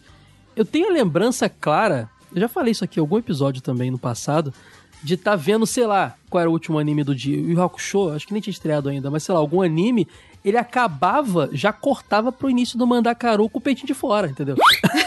tipo, a criança tá vendo lá, que era, de- era de tarde pra noite desenhos animados, tokusatsu desenhos animados, cheio de manhã e de tarde pra noite. A criança tá vendo lá o desenho animado, cortou, mal anuncia ali um Monange da Xuxa ali, já entra já um peitinho de fora. O negócio era bem louco mesmo, né? Mas é, porque TV nos anos 90 era assim, né? O Gugu não botava lá aquela prova da banheira de tarde na televisão? É verdade. Tem que fazer um episódio dia só, só focado na TV nos 90, cara. Não, gente, vamos lembrar é, períodos de sushi erótico, esse tipo de coisa. O peitinho, cara, era o de menos nessa época. É. O problema do peitinho é que o peitinho só aparecia na hora que a minha mãe entrava no quarto. Era, era, um- era, era uma parada magnética. Ela abriu a porta, pum, peitinho. Mas o engraçado era essa. A divisão de classificação indicativa era complicado, né? O desenho animado acabava e logo em seguida já era uma novela dedicada a um público, sabe, mais, mais velho e tal. Então é muito complicado. Não, tem, não era uma transição gradativa, sabe? É, se fosse uma coisa assim, tivesse um programa médio no meio e depois. Bota um... um jornal no meio, né? A É. SBT fez muito isso. Bota um jornalzinho ali no meio, né? Pra É porque facilitar a vida. aí jornal já espantava a criançada, né? Então, mas pensa, o que, que era classificação indicativa nessa época, né? Pensa que, por exemplo, a gente fala muito de videogame E Mortal Kombat foi criar classificação indicativa em jogo. Televisão, então, cara, pensa. Eu, eu sempre lembro daquele vídeo da Xuxa, do Don't Wanna Short Dick Man. E, tipo, Ah, no programa sim. infantil. Então, cara, eu penso se havia de fato essa preocupação de criar classificação indicativa. Meu Deus, as crianças vão ver um peitinho. O Van Damme tendo uma ereção na TV Tendo aberta. uma ereção com a, com a Gretchen no meio do programa. E, e- e- mas foi, foram esses, esses casos dos anos 90, e isso é um negócio pra gente debater um dia aqui, que incentivaram essa classificação indicativa, vocês lembram, nos anos 2000 ali, foi com força, começou a ter aquela vinhetinha antes e tal. Inclusive, eu acho muito que esses anos 90 loucaços é resultado de uma década posterior à ditadura, né? Tudo era permitido. Tipo, nessa época, eu converso, converso com pessoas mais velhas, dizer que alguém não podia fazer alguma coisa era muito problemático, porque havia se passado muito tempo de ditadura antes de dizer que nada podia. Todo mundo tinha um pouco de medo de censurar algo. Então, por isso que nos 90 foi aquela década de transição. Aí depois começou a ser, não, mas calma aí, você tem longe demais também. Não pode fazer isso É, aí. nunca é muito certeiro, né? Você tem que fazer um ajuste. Você vai pelo excesso, É. opa, peraí, corta um pouquinho aqui, um pouquinho ali e acerta. Lembra do, do ditado, né? Famoso, é proibido proibir. Isso aí ficou na boca da galera há muito tempo. E ver uma geração onde a tiazinha foi quase um personagem infantil, né? Como assim? Tinha Quase. sério Tokusatsu da tiazinha, respeita. É, não foi quase não, teve. Foi... Tinha, Ô, é. Sora, ela foi capa da revista Herói. Foi, né? Ela não foi quase não, cara, exato. Tinha figurinha dela no chiclete. Chiclete Buzz, exato. Figurinhas da tiazinha e da feiticeira. Isso. Rede Manchete. Antes de fechar a novela, só mencionar mais uma, que é o Ana Raiz e a Trovão também, outro clássico aí. Tem que ser mencionado aí. Não tem a história que eles tentaram repetir o sucesso de Pantanal e fizeram Amazônia, que foi tipo meio que a novela que flopou total de vez a parte de teledramaturgia da manchete? Cara, não foi só isso não, Eide. Teve uma novela aí no final da, da manchete, que é a novela Brida, que ela era baseada na, no livro do, do Paulo Coelho, que a novela foi tão flopada, e aí a gente pode até mencionar já isso agora, depois a gente falar mais de programas, tá? A gente vai ter um bloquinho só pra relembrar seus desenhos animados favoritos, hein? fiquem tranquilos. É, teve aquele final da manchete já que rolou, por exemplo, a invasão na, na sede de São Paulo da, da manchete é, durante. Invasão, entre aspas, né? É invasão, mas assim, é- era legítimo, era um- uma greve dos funcionários. E tem no YouTube, vou tentar botar no post também. Eles pararam a transmissão dos programas e botaram papéis escritos assim: estamos passando fome, não recebemos há tanto tempo. Cara, imagina que surreal você liga a televisão hoje e tá lá um papel, tá lá uma- um papel escrito a caneta assim na tela. Estamos passando fome, nosso salário está atrasado há meses. Cara, muito doido isso. Sem receber o pagamento há meses, os radialistas da TV Manchete ocuparam o prédio da emissora em São Paulo. A Manchete ficou fora do ar até o início da noite. O prédio onde ficam os transmissores da TV Manchete, no bairro Sumaré, zona oeste de São Paulo, foi ocupado pelos funcionários da emissora durante a madrugada. Às 7 horas da manhã, esse aviso substituiu a programação da TV Manchete. Os trabalhadores, mais uma vez, pararam por falta de pagamento. Os 700 trabalhadores da TV Manchete de São Paulo vivem nessa via sacra há mais de seis meses. Tem meses que eles não recebem salários e nos outros recebem parte dos salários. Nesses últimos dois meses, a TV Manchete não tem feito nenhum pagamento.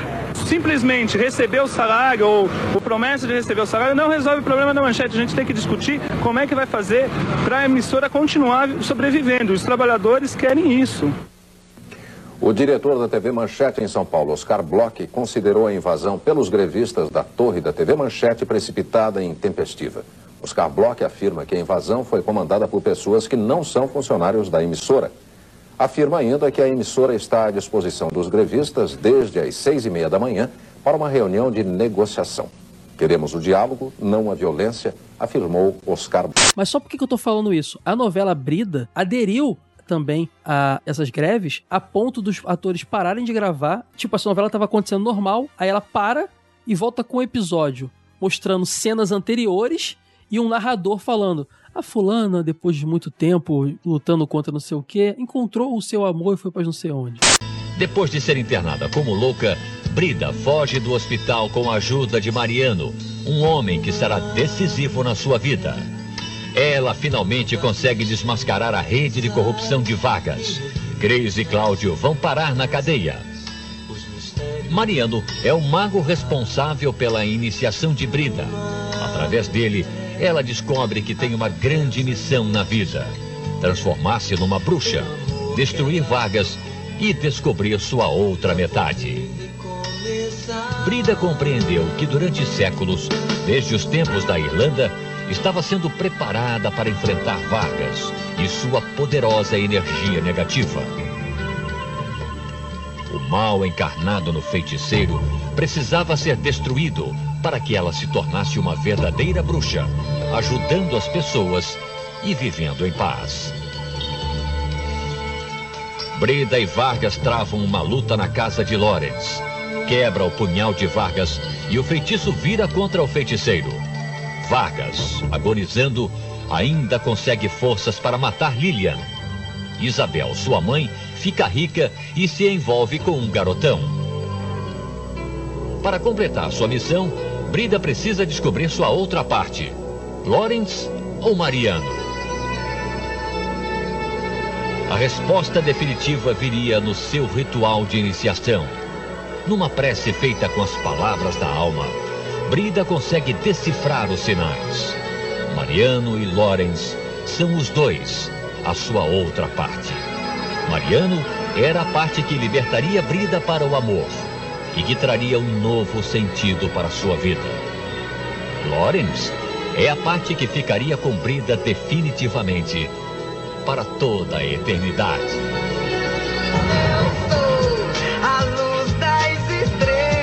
Assim que eles concluíram novela. Final de filme, né? Aqueles filmes de, de universidade. Mas eles né? não tinham nenhum material novo, eles não botaram É, uma era cena da mulher indo pro. Não, é pegava cenas dos primeiros episódios lá e o cara explicando, narrando o final da novela, sabe? Porque a novela foi cancelada só pra ter um final. Então, assim, o negócio tava muito pesado. Dessa data que você falou de 93 até o final da manchete, ainda te- teve uma tentativa de se reerguer. O grupo da igreja Renascer, da evangélica, né, cristã, é, entrou em parceria com, a- com- com o grupo Block e começou a administrar. Tanto é que a assinatura do grupo, grupo Block sai das vinhetas e entra da, da igreja, do grupo da igreja Renascer. Eles começam a fazer várias ações ali para tentar pagar as pessoas e tudo mais. Tentaram até comprar a manchete. Lembra que eu falei para vocês que em 88 a manchete já tinha sido colocada à venda por 300 milhões de dólares aproximadamente. Só que teve muita briga interna e acabou que esse grupo Renascer não, não continuou muito tempo. É, acusaram de várias coisas, até de transformar a sede em São Paulo da emissora numa igreja, sabe? Uma parada muito louca que aconteceu. E depois disso teve lá a galera da TeleTV, que é o Amilcari, aqui, o atual dono da Rede TV, né? Tentou comprar a manchete e não conseguiu por vários anos dele. Ele conseguiu depois. Esse cara persistente, comprar. malandro. É. E, e essa TeleTV, Ed, era um grupo que fazia sistemas de discagem para programas. Eles que faziam aquele sistema do Você Decide, sabe? Uhum. Da Globo. Ele trabalhava, se eu não me engano, não era o Shoptime, era, era aquele. Era outro canal de vendas também que tinha um programa. Ele fazia essa- esse tipo de coisa, eles queriam ter a emissora deles. Então eles conseguiram comprar depois. A gente vai chegar nessa parte já já. Que é a Rede TV. Então, assim, nesse período todo, né, mais da metade do tempo que a manchete existiu, Wade, foi endividada e tentando sair da dívida. A verdade é essa. E parece que a cada nova. Quanto mais a dívida aumentava, mais eles investiam pra tentar. Sabe? Eles não. Não, não diminu... Só no final mesmo com as séries Tokusatsu que eles enxugaram a programação. Parece que quanto mais endividado eles estavam, mais eles faziam programas bons, quer dizer, caros, né? Pra poder reverter em audiência em anunciante. E só piorava a situação. A galera não recebia pagamento, sabe? Então é engraçado porque, na verdade, esse declínio da, da manchete, então é justamente o que culmina naquilo que a gente mais lembra e gosta dela, né? Pelo menos a nossa faixa etária. Sim, exatamente. 88 foi quando o pessoal da Everest Video, aqueles donos de locadora da Liberdade, de que eram descendentes de japoneses e tinham acesso ao Japão e traziam fitas de lá e viram que. A gente já contou essa história aqui também em vários episódios que a gente já fez de Tokusatsu do Jasper, se não me engano, a gente fala isso. É, mas eles viam a Tikara Filmes também, a oportunidade de, de negociar diretamente com a Toei e outras empresas japonesas para trazer as séries oficialmente para cá. Por quê? Eles botavam a fita para vender legendada lá, no início nem legendada era. Da locadora e perceberam que não era só os filhos de japoneses que alugavam. A molecada toda era o início da febre otaku lá nos anos 80, coisa que ninguém sabia o termo ainda, que rolava muito em São Paulo. Então esses caras quando chegaram, eles começaram a, levar pra onde? Qual emissora que estava disposta a passar uma série antiga, porque sei lá, Jaspion era muito, muito tinha sido filmada alguns anos antes, ela tinha aquelas câmeras mais amadoras. Japão tinha uma tosquice no Tokusatsu que fazia parte da estética. Com aquele estilo de, de, de atuação diferente. Cara, todo aquele material era mal visto pelas emissoras. Só uma emissora falindo aceitaria aquilo, né? Que doideira, né? Então, o lixo de uns é o luxo de outros. Exatamente. A gente teve Tokusatsu antes aqui? Claro que teve. Nossos pais viram. Ah, sim, mas National é Kid. enquanto febre, né? Enquanto. Spectreman, é, lá na Tupi. Mas assim, quando o Jaspion foi vendido pro pessoal, as emissoras viam aquele material e lembravam dessas séries antigas, do Ultraman, e aquilo era visto como velho. Jaspion nem era tão mais velho, Jaspion, se não me engano, de 86, era 88. Mas assim, era visto como velho, não, isso aí não, pelo amor de Deus, olha a atuação deles, olha esses efeitos, entendeu?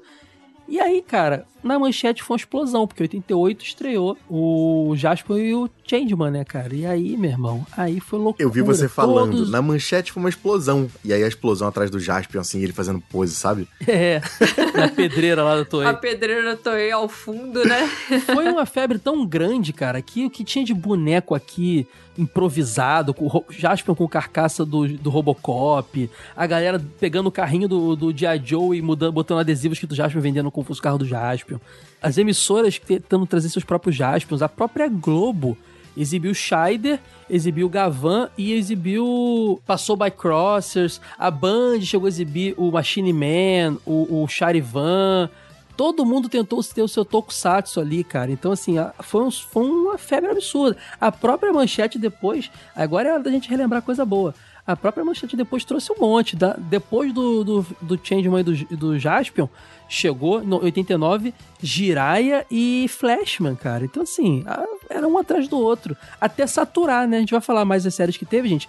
Mas até saturar. Chegou uma hora que ninguém aguentava. Eide, eu lembro bem disso. E as pessoas mais velhas que eu, assim, que eram adultas, né? Eu era criança, falam bem que era papo de você ligar a TV, de você passar cinco canais seguidos passando Tokusatsu ao mesmo tempo. Que tinha os da, os da Manchete, os, os mais antigos da Manchete lá, já, hospital, já tinham ido pra, pra Band, aí tinha os da Record também, e a, cara, sabe, a Globo passando na Sessão Aventura lá, o, o, o Gavan, e você ia passando, você via vários, vários Tokusatsu ao mesmo tempo, em vários canais diferentes. Isso saturou muito o Não vejo nada de errado, não, cara. Tá bom. Passava mais Não, ainda, passava também. o dobro, cara. Pois é, mas o negócio satura, né, cara? O Então... difícil era escolher qual assistir, né? Sim, É, cara, porque pensa que e- eu, pelo menos enquanto criança, cara, eu delirava. Eu botava minha máscara do Changeman, do, do Dragon, pra assistir, tipo, uau!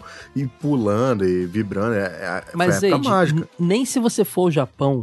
Eu, tô, eu nunca fui ao Japão, mas eu imagino que você não vai ligar a TV e tá passando em todos os canais É, praticamente claro um não. Tokusatsu ao mesmo tempo. porque se a gente pensa, a gente falou isso no começo, né? Que TV aberta tem um conceito de pluralidade justamente pra atender o máximo possível da população.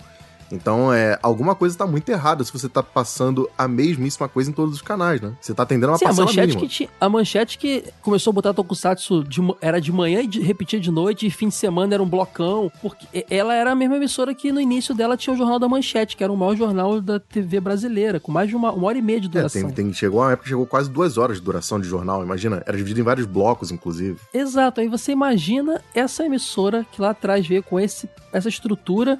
Tudo bem, ela teve a Vila do Tiririca também? Teve a Vila do Tiririca.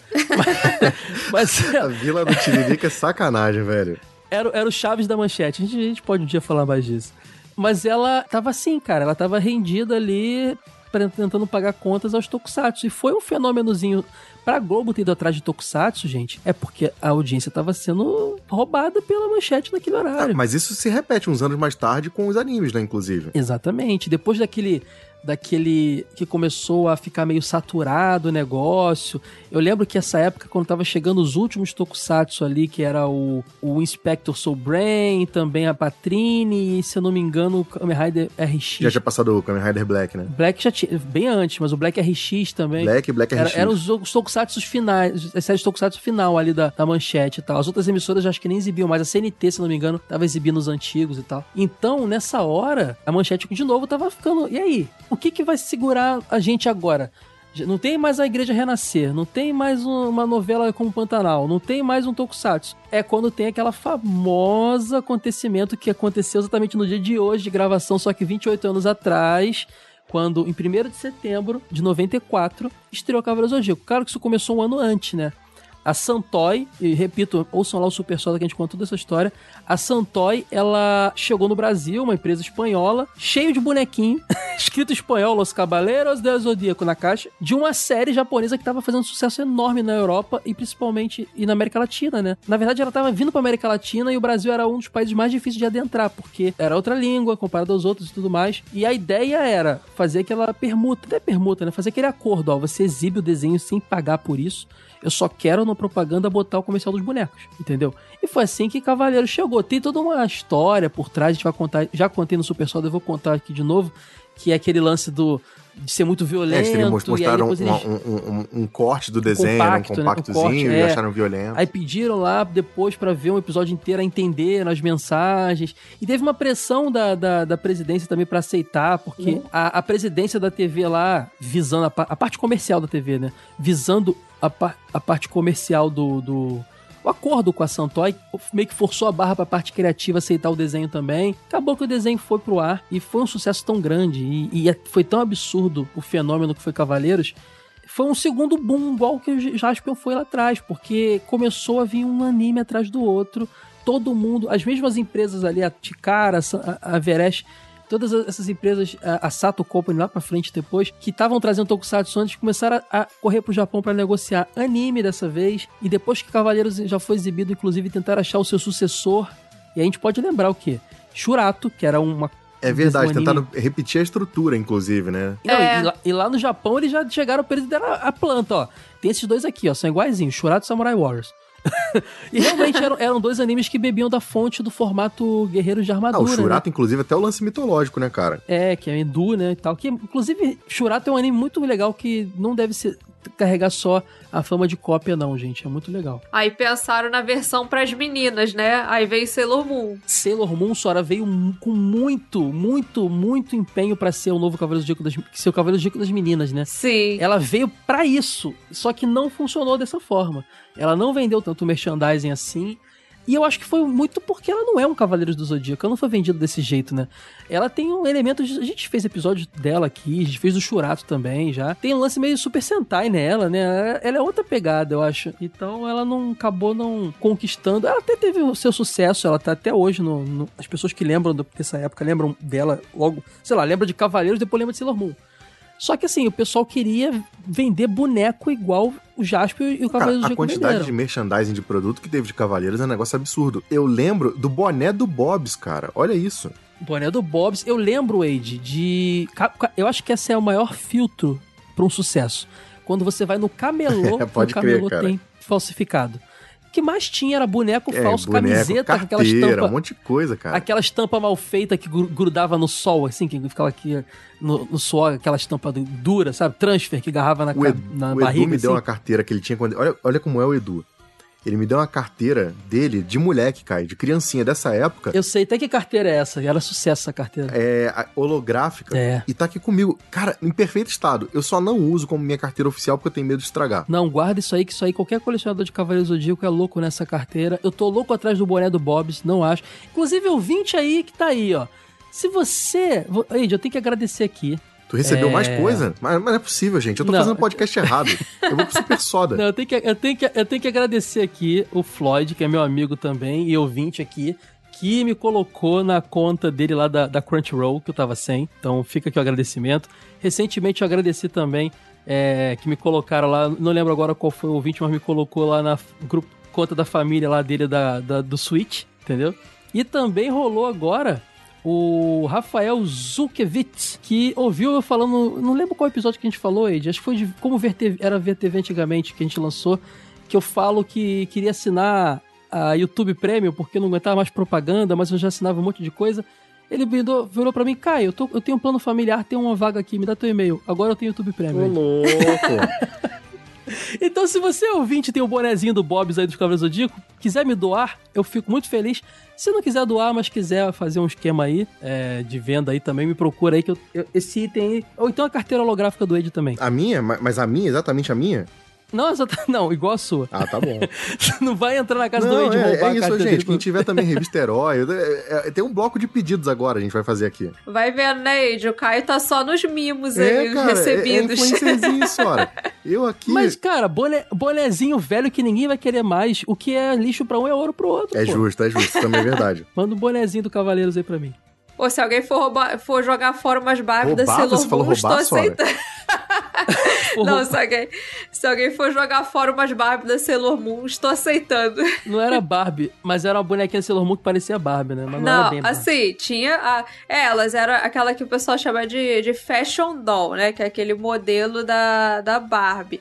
A Aí boneca com passava- cabelo de plástico que pra fingir que é de gente. Isso, aí passava na, na, na televisão um comercial dessas fashion doll da Sailor Moon, que era tipo o meu sonho. Mas no camelô, eles faziam umas bonequinhas mais assim, parecidas com aquelas dos Cavaleiros do Zodíaco, só que não soltava, é, não tinha armadura pra montar essas coisas, era uma coisa bem simples assim. Era careca do camelô? Sem o cabelo? Imagina, Moon Não, careca. essas do camelô, o cabelo era todo de plástico duro, assim, sabe? Era Uhum, uhum. aquele boneco sólido, não tinha, não tinha roupinha de pano, não tinha nada, mas Assim, era... eu, como menino que brincava de lutinha, eu- se eu tivesse visto essa aí, eu preferia do camelô. Mas acho que você queria mais Sailor Moon Barbie, né? Ah, eu queria, mas eu- adorava essas também do camelô. Nossa, eu amava elas. Eram... Eu fiquei muito triste, assim, porque eu fui perdendo elas com o tempo, principalmente porque, igual, por exemplo, tem uma boneca minha da Sailor Moon que provavelmente tá cimentada no quarto dos meus pais atualmente, porque Caraca, que doideira. eu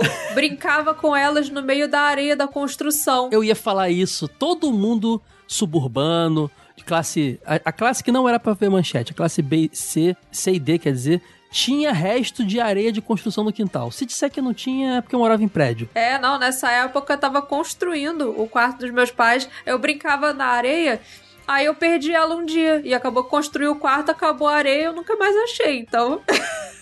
doideira demais, cara, doideira demais. Porque elas tinham pedaços que soltavam, o lacinho atrás soltava, o braço soltava, então elas perdiam peças, que era muito fácil perder por causa disso. Cara, esse fenômeno, Sora, aqui de Cavaleiros, que a gente falou que trouxe várias séries como Sailor Moon e afins, outras emissoras foram atrás, né? A, a, a SBT exibiu Street Fighter 2 Victory, o Dragon Ball clássico, né? Alguns episódios só, e Fly também, Guerreiras Mágicas, que era um desenho bem legal também. A Record tinha um anime do Zorro, que era muito legal, cara, esse Zorro que ele vestia a roupa igual o Seiya vestia a armadura, sabe? O chapéu caixa, era muito engraçado. Peraí, isso é um efeito sonoro que você tá fazendo? Não, não é não. Não é possível. É, psh, psh, psh, é, é, é. Ó, tinha um anime do Robin Hood, cara, que era da Tatsunoko, inclusive, a mesma que fez o, o, o Shurato e tal. Que era bem legal também. Cara, as emissoras foram atrás dos seus animes também. A Globo, por incrível que pareça, só em noven- 2000 que chegou com Digimon, né? Demorou um pouquinho. É, mas também depois que ela estreou, ela começou a fazer um atrás do outro. Foi Digimon, Samurai X, foi uma pancada, né? É, ela trazia o catálogo da- do Cartoon barra Fox Kids em peso pro programa dela lá, né, cara, infantil. Então rolou isso também, cara, que também saturou também, engraçado, né? A Manchete viveu esses dois booms aí que foram... Gente, com certeza, vocês podem apostar. Em 88 a crise estava muito séria, a gente falou aqui da questão lá do, da invasão lá, da grande greve que rolou lá dentro. Se não fossem os tokusatsu depois dos animes, ela teria durado menos. A manchete teria sido. Eu falo isso com tranquilidade, Jade. Ela teria sido uma emissora que não teria tido tantos anos assim, não. Ela teria do- acabado antes do que acabou. Ela foi acabar, ela foi. A venda dela foi finalizada no fim dos anos 90. Em 99 ali foi quando a Rede TV assumiu, né? Do, Almi, do Amilcar e tudo mais. Virou Rede É, TV. o Milcar e canal, né? Marcelo de Carvalho, né? É, o Marcelo de Carvalho, Carvalho acabou entrando no processo depois. Isso eu lembro bem, cara, de ver o momento que a Manchete se despediu, aquela vinheta dela passou pela última vez, e começou a Rede TV, que eu achava muito engraçado esse nome, eu achava muito genérico, Rede TV. E o primeiro logo da Rede TV era só um- uma bolinha com uma exclamação, depois que ela virou aquele logo e tal. E no início da Rede TV não tinha muita programação. Depois veio muita coisa legal. Eu lembro que a Rede TV também, todas essas emissoras, eles, eles investem uma grana pra começar, né? A Rede TV investiu forte em, em séries também. Ela passou Friends, cara. Friends era inédito na TV Caraca, aberta passou na também. TV. Eu, eu- eu ia morrer sem saber que passou Friends na TV aberta. Passou na, na Rede TV. Eu não me lembro se já com a dublado ou se eles exibiam legendado. Acho que ia chegar até. Mas passou Friends no horário da noite. Era no horário nobre, tá? Friends concorria, era, passava na hora da novela das oito ali, sabe? que era o que eles tinham de melhor, né? Rolou algumas coisas, por exemplo, assim que a Rede TV estreou, ela reprisou o Pantanal, porque ela comprou a manchete. Não sei se o, o, o catálogo estava junto, mas ela mesmo assim exibiu, ela comprou estrutura, né? Ela chegou a exibir alguns animes também. Ela estava exibindo, por exemplo, o Hakusho, que era o anime finalzinho. Os últimos animes a estrear na, na manchete foi o Hakusho e Super Campeões. Ela estava exibindo. E ela chegou a passar também, eu lembro bem, acho que era Maskman e Jiraiya. Só que esses animes de Tokusatsu, Ed, passaram por poucos meses, talvez até um mês, não sei. As distribuidoras que eu mencionei aqui foram atrás porque o contrato não era com a Rede TV, era com a Manchete. Não é porque eles tinham as fitas lá que eles poderiam exibir, entendeu? Então isso durou pouco, mas eu lembro bem de ver Jiraiya, Maskman e o Hakusho na Rede TV. Engraçado isso, eu lembro bem dessa transição. Eu lembro bem porque eu era, eu era, eu era órfão da Manchete. Pra mim foi muito triste aquele final. Eu não tinha a menor noção que era uma TV endividada, eu era muito moleque. Eu sabia que era a minha televisão. Engraçado. A gente não tinha visto, tinha essa- menos no nosso tempo de vida, né, a, a extinção de um canal de TV. Pra gente era uma coisa eterna, né? Exatamente, exatamente. É, e eu, eu parando pra pensar aqui, depois que a, a Rede TV surgiu, eu não me lembro de outra vez ter visto uma TV aberta surgir até há pouco tempo a Loading, que também já acabou. Vocês conseguem lembrar de uma outra TV aberta que nasceu nesse tempo? Acho que não. Ah, tem, sei lá, aquele canal 21, mas eu não sei qual- a origem dele. Ah, é, mas aqui no Rio não rolava esse canal. Sim, que ele virou Play TV, né? Sim, não rolava aqui no Rio, só TV a cabo. Aí ele não era aberto aqui. É, pelo menos não um canal tão grande assim, acho que nunca mais teve, né? Nunca teve, cara. A gente tá com as mesmas. As grandes emissoras abertas tá com as mesmas de sempre até hoje. A Rede TV vive hoje, Sora, um período parecido com o fim da manchete, tá? Ela tá bem. Talvez não tanto quanto a manchete, mas ela tá bastante dificuldade ali. Pessoal, quando vocês ouvem aí a entrevista do pessoal que fazia o pânico, que esse era da Band, né? Fazia o pânico e tal, eles sempre falam que no fim. O Rafinha abaixo com aquele Saturday Night Live também. Todo mundo que tava no fim da vida da manchete da Rede TV fala que. Da, ó, fim da vida da Rede TV, né? Tô acabando com.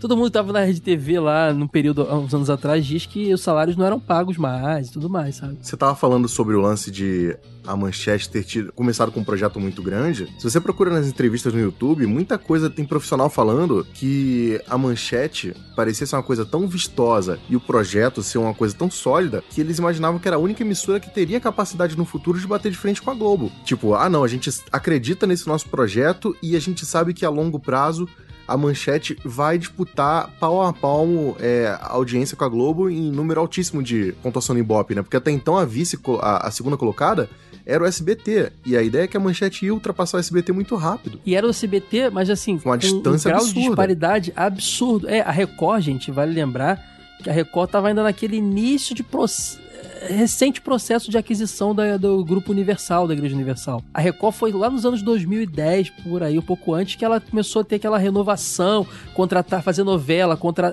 fez o REC 9 lá, acho que é REC 9, que é o Projac deles, fez demorou, entendeu? Era, era um canal que passava basicamente o dia inteiro, era Ana Maria Braga e, e culto da igreja, sabe? Então, assim, não a Band era um canal que era focada mais em esporte, mas de resto não tinha muita coisa. Então, é bem complicado. Mas ela conseguiu por um tempo aí, de um tempo curto, mas conseguiu por um tempo. Mas eu acho que não era sólido o negócio, né? A Globo estava estabilizada. A Manchete estava conseguindo audiência, mas eu não sei se estava entrando dinheiro suficiente. Ah, cara. Pro tanto que estava saindo. Você vai dizer que o 111406 não tava pagando o suficiente? É, mas provavelmente tava, tava pagando bem, mas olha aí, olha quantas novelas milionárias foram feitas, olha quanta coisa, quantos programas caros eram, eram feitos, entendeu? Olha quanta. Ei, a gente não falou aqui, Raul Gil era da, da Manchete. E já era velho, inclusive. É, o programa dele foi pra Record no fim da vida da Manchete. O Otávio Mesquita apresentava. o- Sabe, a gente, a gente já comentou várias vezes aqui dos do- programas dominicais. A Manchete também tinha o Otávio Mesquita o dia inteiro no domingo lá apresentando. Ele foi pra SBT depois. O próprio Clodovil que a gente falou. Tinha uma galera forte que começou a cair fora, grandes salários, entendeu? Ah, teve aquele programa infantil que até o Felipe falou uma vez num episódio antigo do TV de Tubo. E na época eu ri muito, porque o nome do programa era Hilário. E depois eu fui pesquisar. E foi justamente o programa infantil que substituiu a Xuxa. Que era aquele Lupulin Pinclapatopô. É, então, no fim Que do- era Lucinha Lins e, e Cláudio Tovar, tá ligado? Entre 86 e 87. Quando o Clube da Criança acabou, veio esse programa, mas foi por pouco tempo. Assim, o programa Um ano. continua um aninho só. Aí foi quando entrou a Angélica e o Clube da Criança voltou, entendeu? Foi só um, um, um anime. É, mas, sempre, mas foram nomes relevantes, né? Acho que esse é o ponto. Sim, né? exatamente, exatamente. Então era muita, muito investimento e provavelmente não tinha entrada suficiente pro que saía, sabe? Pro que era gasto. É, acho que o erro dela foi isso, foi fazer um investimento alto demais. Tipo, você numa cidade com 100 mil habitantes abrir um supermercado super luxuoso pensado numa cidade de 500 mil, sabe? Acho que foi um pouco isso que aconteceu. Olha, eu aprendi uma coisa, Sora, com um cara que é muito sábio. Não, não vale nada, tá? Mas é muito sábio. Trabalhando com ele, eu vinha com várias ideias de, de, de coisas que eu queria fazer e tal. E ele me falou assim: é, a gente não tem braço pra isso, vamos devagar, vamos não sei o que. Esse cara chama Ed. Não vale nada. Mas é um cara que sempre me ensinou essa parte aí de você ir. E como é que você fala, Ed? E botando o pé na água aos pouquinhos, né? Pra ir sentindo. Exato. Eu, eu- eu sempre fui desse princípio de que é, fazer o número 1 um é fácil e o difícil é fazer número 100, número 1000. Então eu acho que você tem que medir muito seus esforços, assim, proporcionalidade do quanto você se esforça e o retorno. Então você faz aquele negócio que é muito apoteótico, vou fazer um baita de um, de um programa que vai consumir todo o nosso recurso, sabe? É, eu sempre fui muito contra isso, né? Essa coisa muito suntuosa e limitada. Eu tenho isso ainda em mim, assim, eu sou bem, bem sonhador, exagerado, mas todas as vezes que eu tô com uma coisa pra fazer, vem uma vozinha do Edita Saca na minha cabeça e fala: calma, vai devagar, primeiro esse, depois. E aí eu, eu- faltou o Edita Saca lá conversando com o Adolfo Bloch. Faltou. Entendeu? eu acho que faltou. Tadinho, e, e- e ele faleceu quatro anos antes do fim da emissora também, né? E dizem que isso foi também um grande baque, né? Pois é, tem uma lenda aí que dizem, e de várias reportagens eu li isso, que no iníciozinho ele não queria a televisão. Foi meio que uma pressão da família, dos acionistas e também do fato dele já ser o cara que domina tantos veículos diferentes, rádio, revista, sei o quê. Parecia um o- caminho natural, né? É, sabe quando você tá satisfeito como tá, mas dá pra crescer mais, mas aí fica aquela pressão externa. Não, amplia isso aí. Sei lá, você faz. Você faz. Aí, Oi, a gente conversou uma vez sobre o Ítalo. Lembra que o Ítalo lançou um livro e aí ele vendeu as unidades dele? Você falou, vai agora, imprime mais aí. Ele, não, tô satisfeito, só queria vender isso. Tem gente que. A gente, a gente faz uma pressão às vezes com as pessoas, assim, porque a gente quer crescer e quer que todo mundo cresça. Mas às vezes as pessoas não querem. Então, assim, talvez ele tenha adoecido muito por isso, né? Ele entrou É. numa coisa que não era bem o que, o- o que ele queria. Mas o direcionamento não, é, até que fazia sentido, né? Pensa hoje como tá o mercado editorial, né? Como mudou. Você não tem mais revistas como era a revista Manchete. Mesmo a Veja, que ainda é a maior revista do Brasil, deve ter um décimo da tiragem que ela tinha na década de 90. Uhum. Então até que faz sentido pensando na sobrevivência do grupo Block, né? Não só do. E ele fala do. Na própria inauguração lá do. Que, do grande amigo dele, que era o, o, o Roberto Marinho, e, a- e o Roberto Marinho fez essa trajetória, né? Tava no império de comunicação, rádio, TV e jornal. Então, ah, talvez até, por mais que ele não quisesse, ele se sentisse, pô, cara, eu tenho que ir também, por que, que eu não vou fazer, tô fazendo isso? Então tem essa é, exato. parada. Ah. Você vê que a própria Globo, o próprio grupo Globo foi começar a se enxugar recentemente, né? E por sinal tá enxugando bastante coisa, mas era um conglomerado envolvido em quase todos os ramos de comunicação.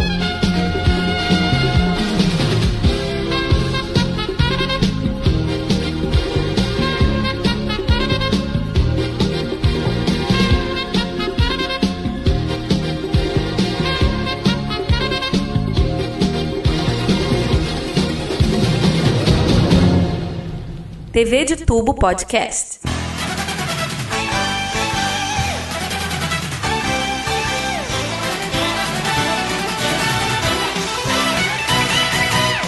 Antes da gente encerrar o episódio, a gente falou de anime aqui, só deixando claro uma coisa, tá, gente? Não foi Cavaleiros o primeiro anime da manchete, não, tá? O Clube da Criança exibiu Dom Drácula, Doraemon, Patrulha Estelar, Pirata do Espaço, As Superaventuras, Candy Candy, teve aquele D'Artagnan e os Três Mosqueteiros, D'Artancão, sei lá, cada hora era de um jeito, D'Artancão, os Três Mosqueteiros, que era um cachorro, era maneiro pra caramba. É, então, assim, teve 12 meses, então, assim, teve vários animes aqui que a gente não chamava de anime, chamava de desenho. Quer dizer, eu nem via, né? Porque 83, 86 eu não existia. Mas quem via não chamava de desenho, chamava de, chamava, chamava de anime, chamava de desenho. Então não foi o primeiro anime da Manchete, não foi Cavaleiros, mas foi o que trouxe todo aquele boom que fez a gente querer saber o que, que é isso aí, entendeu? E criar É, tinha carteira cultura. holográfica do D'Artancão? Não tinha, cara. Não tinha, não tinha. não tinha. E também a gente. Os desenhos animados anteriores, né? Porque eu tô focando nisso agora porque o pessoal vem aqui atrás de desenho que eu sei. É, na- no Clube da Criança também era exibido, o programa da Deb também era exibido muito, muito a Hanna-Barbera uns Hanna-Barbera meio de segunda categoria, sei lá. Eu gostava de todos, mas Coelho Ricochete, Formiga Atômica, que mais? São os lembram? melhores. Estão estreando todos agora, inclusive, no HBO Max, Caio. Tinha Formiguinha Atômica, né? Tinha aquela família Drácula também. Isso, É. isso. Ah, passava os heróis da, da Hanna-Barbera, que eu quero fazer um episódio sobre isso aqui, porque eu gosto muito, que é a fase heróica da Hanna-Barbera. Space Ghost, Falcão Azul, passava isso também? passava Falcão Azul, passava Frankenstein Jr., o... Ah, Caio! A gente não falou de Turma da Arrepio também. Ah, é verdade. Turma do Arrepio. Era uma série muito legal, gente. Que passava na manchete. Bem lembrado, Wade. Uma série muito bem produzida. O pessoal elogia muito a TV Cultura com Ratimbum, Castelo Ratimbum. Era muito bem produzida, baseada nos quadrinhos da Turma do Arrepio, né? Que era uma, uma turminha lá, Turma da Mônica, só que era um Frankensteinzinho. Frankensteinzinho. Era tipo a Turma do Penadinho, né? Isso, é. E era, um, era uma série muito bem produzida. Era uma espécie de. eu Não sei nem como descrever, assim. Era com sitcom pra crianças, né? Eu só não sabia que tinha vindo dois quadrinhos. Eu achava que era o contrário. Não, os quadrinhos já existiam, com certeza. Que bacana. Cara, es- essa era uma, uma coleção de quadrinhos que eu gostaria de fazer hoje em dia, sabe? Esse material podia ter sido republicado de alguma forma, né? O quadrinho é de 89. Então, assim, é, é bem antigo e eu, e- e eu sempre falo em episódios de quadrinhos aqui. Ah, eu lia muito Seninha, eu lia muito Mônica, Disney. Mas eu, eu sou injusto, porque eu lia muito Turma do Arrepio. Mas era muito, assim. Era, era o gibi que sempre aparecia lá em casa. Eu não sei se meu pai queria ler e me dava, ou se alguém me dava de presente, ou se. Ah, vou comprar um gibizinho pro Caio aprender a ler e comprava Turma do Arrepio. Mas eu lia muito, era bem legal. E esse negócio ele fez sucesso. Eu lembro que tinha, além do, dos quadrinhos e da, do programa de TV, tinha outros produtos também, né? Doce, um monte de coisa da turma do arrepio. Sim, era, era. Cara, inclusive, um comentário que eu esqueci de fazer, de quando você falou que Cavaleiro Zodíaco foi uma febre que você, de merchandising, você nunca tinha visto. Eu acho que eu só fui ver de novo com Ben 10. Ben 10 chegou perto. É, bem 10, talvez Naruto, mas assim. Talvez. É. É, é que hoje acho que a gente tá mais acostumado a ter esses fenômenos e ter tanta publicidade e merchandising. Naquela época, cara, era uma parada meio inédita, assim, na- naquela quantidade absurda. Era Cavaleiros do Zodíaco até pra quem não, não tinha interesse naquele negócio. Os meus pais aprenderam por osmose, porque quando a gente não podia assistir na TV, a gente ouvia na rádio. Imagina É, aí você passar, ouvir bem 10 no rádio hoje em dia. Pode crer. Cara, agora só. Já, já, já fiz essa, essa, essa, toda essa informação que eu de falar lá. É, Turma da Arrepio, Ed, também. Eu tô, tô vendo um vídeo aqui relembrando, cara, que a abertura era um desenho animado. E eu do- queria tanto ver um desenho daquela turma, só que aí era live action a série, né? Isso, é. E era numa pegada meio Fada Bela, aquelas séries de, de criança, né? Ele é até engraçado que essa série ela troca de elenco muito do nada, assim, no meio do seriado. É verdade, eu lembro disso. Isso me incomodou muito, inclusive. É. Pois é, mas como eles também eram todos fantasiados de monstros, né?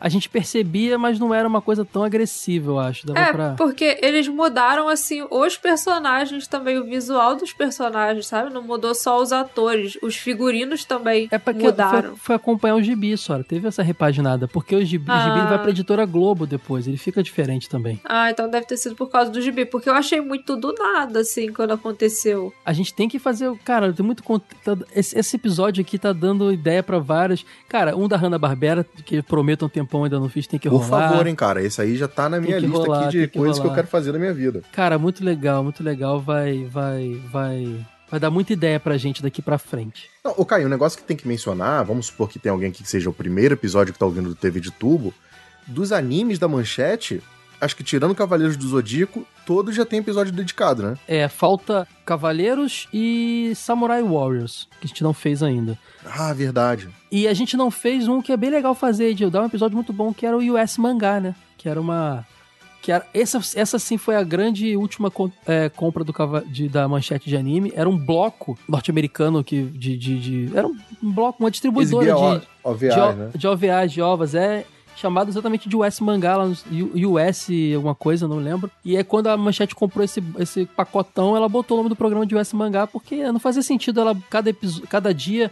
ho- Hoje ia passar Detonator Orgon, o Gal Force amanhã, Genocyber, então não fazia sentido como é que ela ia anunciar. Então ela criou esse bloco e passava basicamente, inclusive a Sora, não sei se ela conhece, mas lembra, me lembra muito ela, esses, esses, esses animes. Animes de ficção científica, muitos de mecha, inclusive, né? Sim, sim, é. É muito bom. Muitos foram exibidos também depois pela Locomotion, absorvidos, né? É, muitos eles, eles tinham. Eles eram bem adultos, então a manchete fez muito corte de cenas eróticas e tal. E nesse pacote chegou a ser exibido até Age. a- As animações de Art of Fight em Fatal Fury e Samurai Shodown. Que foi exato. distribuído aqui também em, fita, em revista de videogame, né? A- E sim, a- na Ação Games. Ação Games também distribuiu. Eu lembro de ver alugando mesmo, chegou nas locadoras também essas animações. Uma outra parada que eu acho que também pode render um episódio bom, que passou na manchete, foi o WMAC Masters. Sim. Eu tinha vontade de fazer um episódio. Cara, eu não sei como fazer, porque assim, eu não sei se ele dá um episódio sozinho, mas eu a gente tinha que arrumar um jeito de falar dele. Falar daquele Jovens Guerreiros Tatuados de Beverly Hills. Ah, Lembra? do- nossa, dessa- eu preciso esse, desse esse era episódio. doidão demais, cara. Aquele. Ah, outro, outro, o outro o Tokusatsu enlatado americano igual Power Rangers. O VR passou no- Troopers? VR Troop, não, VR Troopers foi na Globo. Era o Superhuman Samurai, que era uma animação da Tsuburaya. Era um, era um, um Tokusatsu da Tsuburaya, que é a mesma empresa do, do Ultraman. Que era o Gridman, que era uma espécie de Ultraman, só que cibernético. E não sei se foi a Dick, alguma empresa concorrente da Saban, pegou esse- essa série e fez igual Power Rangers mudou os atores, botou a, mo- a molecada americana pra fazer a parte civil do negócio, né? E usou as cenas de ação. Esse- essa série passou a versão americana como Superhuman Samurai Cyber Squad, nome da, da, da série. Na rede TV também. Então, assim, dá pra fazer um episódio também de pseudo tokusatsu, sei lá.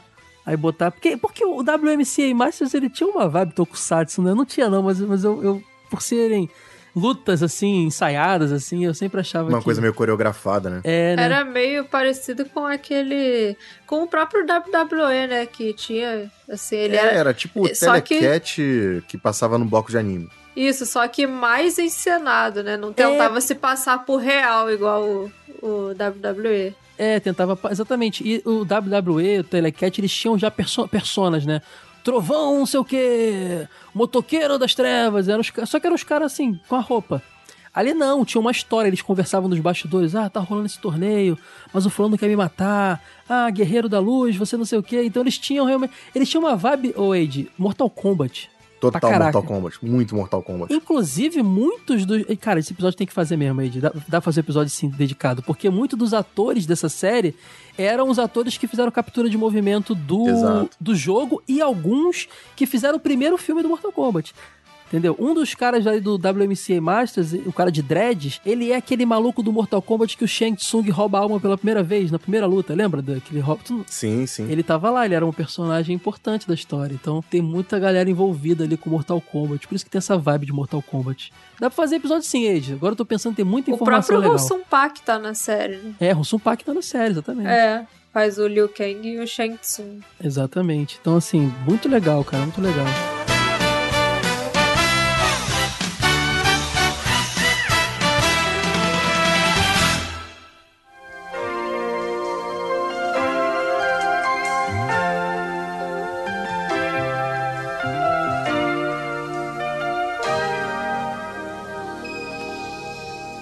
Pessoal, faltou falar coisa? Faltou falar coisa. Eu não tenho, não tenho dúvida disso. Mas isso também. Uma hora e quarenta de episódio, cara. Eu tô ficando velho já pra isso, cara. Isso é porque não tá editado ainda, Ed. Entra feedbacks aqui, o negócio vai E ser ainda, maior. é, pois ainda vai entrar a inserção, nossa, inserção de trechinho que vai pedir. Mas assim, o lance é que isso- essas faltas de coisas que vai falar, essas, essas coisas que a gente pode ter esquecido, são grandes oportunidades de episódios. que, Cara, eu- sempre que a gente faz um episódio muito importante assim, eu saio com um monte de ideia de pauta. Daqui a gente saiu com WMCA Masters, Hanna-Barbera, a gente saiu com- até com turma do Arrepio, que sabe de fazer episódio. Turma da Arrepia é justíssimo, cara. Tem muito pouco conteúdo na internet, sabia? Sim, sim, achei, mas tem, ó, tem no YouTube episódio completo, hein? É mesmo? Vou, vou botar, vou botar, tem, tô, tô vendo aqui agora.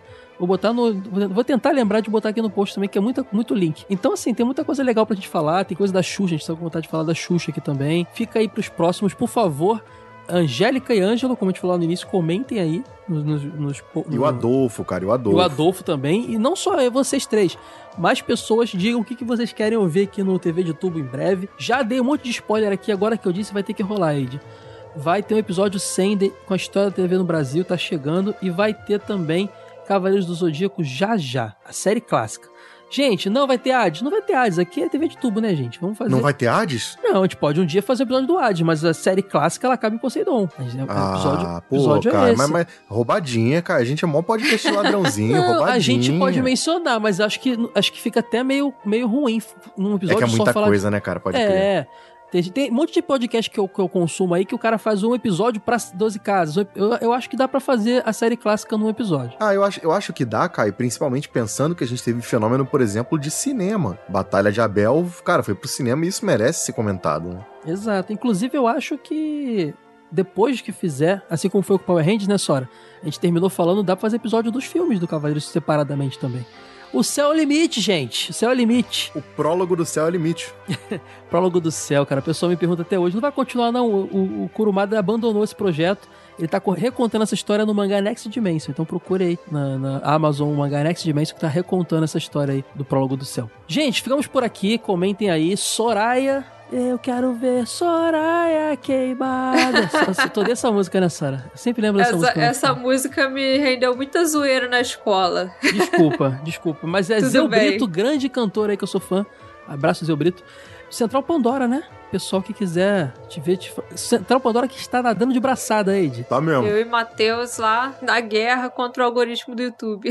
É, vocês são guerreiros. Eu tô pra entrar nessa onda aí do YouTube também, vou sofrer. Saiu o filme do Predador, Caio, ela ficou riquinha. O Ed Tô já, tá, já, comendo. já tocou, Tô comendo, já tô tocou, comendo. tá comendo enquanto fala. É verdade, o filme do Predador, pessoal. Cara, Érico Borgo, Ed. Érico Borgo, que, nosso, que nos, nos influenciou, é fã da Sora. Ele é fã da Sora, ele assiste o canal da Sora, ele acompanha, ele fala, sou É, fã da foi, Sora. foi meio surreal descobrir isso. Ó, cara, imagina, o dia que o, nerd, o Azagal, o Jovem Nerd, Ed, fala, sou fã do Kai do Wade. Pô, eu vou ficar feliz pra caramba, cara. Eu vou morrer, cara. Então, Central Pandora, procure no YouTube aí Central Pandora, o canal da Sora e do Matheus, dedicado à ficção científica e que a minha trilha vai dizer. Cara, Sora, toda, toda semana tem algum produtor de conteúdo que não tem nada a ver com você, que é meu amigo, assim, por outras coisas, e compartilha um vídeo teu, assim, do nada, sabe? Aí eu, cara, eu sei, eu sei que a pessoa não te conhece, entendeu? Ah, que legal esse Aham. vídeo aqui desse canal. Aí eu falo, pô, tá, que legal, tá, tá chegando nas pessoas de forma orgânica, assim, sabe? Uma vez ou felizão. outra chega alguém nos comentários. Você é a Sora do jogo velho? Ah, que bom! Pô, é, que não, bom. reconhecem o jogo velho lá também. Eles, eles ouvem a minha voz lá. Ah, eles assistem eles- lá o vídeo e reconhecem você, a sua Isso, voz. pela voz. Ah, você é a Sora do jogo velho, porque pelo podcast eles não sabem como é a minha aparência, né? Mas aí eles assistem o vídeo e associam pela voz. É porque agora, gente, vocês estão acompanhando o canal da Sora, ela deixou o cabelo crescer, tá tampando a tatuagem na cabeça dela. Ela tá mudando o visual. Ela usava moicano, ela tinha tatuagem, uma caveira assim na cabeça. Ela era, tinha esse visual aí bem carregado. Agora ela tá diferente. Mudou, né, Sora? Mudou o estilo. né? Mudei, mudei. Agora eu tô, tô mais alienígena. É isso aí. E também vão lá, supersoda.com.br, procure Super Soda no seu agregador de podcasts. É um podcast onde eu tô realizando minhas vontades de falar de coisas que não encaixam aqui no Jogo Vai TV de Tubo. Então, fiz review recentemente de indie, é, tem muito, quadrinhos, tem muitos episódios de quadrinhos gravados, música. Gente, eu falando de música, você tem curiosidade de ver? Corre lá, cultura pop mais geralzona no Super Soda, tá bom? E é isso aí. E, o meu projeto? Tu não vai divulgar, não? Divulgou o dela, divulgou o teu e o meu. Qual- de- Edita Saca OnlyFans. Assina o OnlyFans Edita Saca. Eu vou botar link no post pro OnlyFans Edita Saca, só foto do pé peludo dele. Bota, bota lá, bota lá, mas é o fase secreta, tá, meu OnlyFans? É verdade, fase secreta também. É, Vou falar daqui a pouco também no Feedbacks, mas fasesecreta.com.br você vai lá, assina e tem acesso a conteúdo exclusivo do Jogo Velho, revista exclusiva, podcast exclusivo, várias recompensas, só escolher lá que, o valor que mais se encaixa no seu orçamento, qual a recompensa que você quer, ver lá o que você consegue fazer, ajuda, além de ajudar a gente, né, Ed? A manter o projeto também. Isso é importante Exato, lembrar. exato. Não é só recompensa que vocês vão ganhar de, de revista e podcast. Vocês vão ganhar o Tem prazer uma de saber recompensa espiritual, cara. Sua elevação da sua alma ao colaborar com a manutenção desse projeto, cara. Exato, pô. Olha aí, Você coisa que não tem preço, né? Você que, Exatamente. você que gosta. Não, mas é verdade, você que gosta de ouvir, eu digo isso sempre. Interajam com o seu produtor de conteúdo favorito, às vezes ele precisa de um estímulo para continuar e, se possível, auxilie financeiramente ou divulgue bem o conteúdo, porque não é fácil, gente. Não, eu, eu, Sora e Ed somos provas, e o Matheus também, somos provas vivas de que é, é ralação. É Eu ralação tô com a mesmo. bunda quadrada aqui já, cara. Todo curvado na cama pra gravar sobre manchete. Na quinta-feira. Foto dessa bunda já já no OnlyFans, lá no post. Tchau, gente. Ficamos por aqui. Beijão. Tchau. Valeu, pessoal.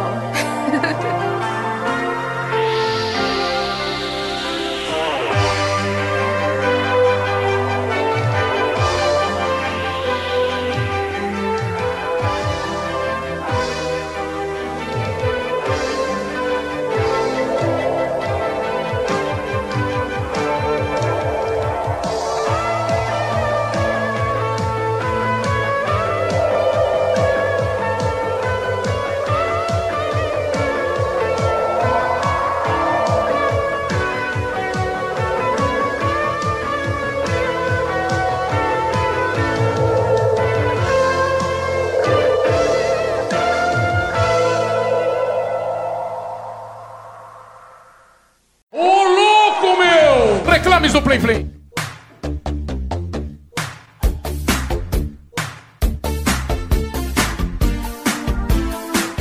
Hoje vamos ler os feedbacks do nosso episódio 94 do TV de Tubo, o episódio Gadgets do Passado. E aí, vocês curtiram esse episódio de manchete? Porque eu curti demais fazer ele.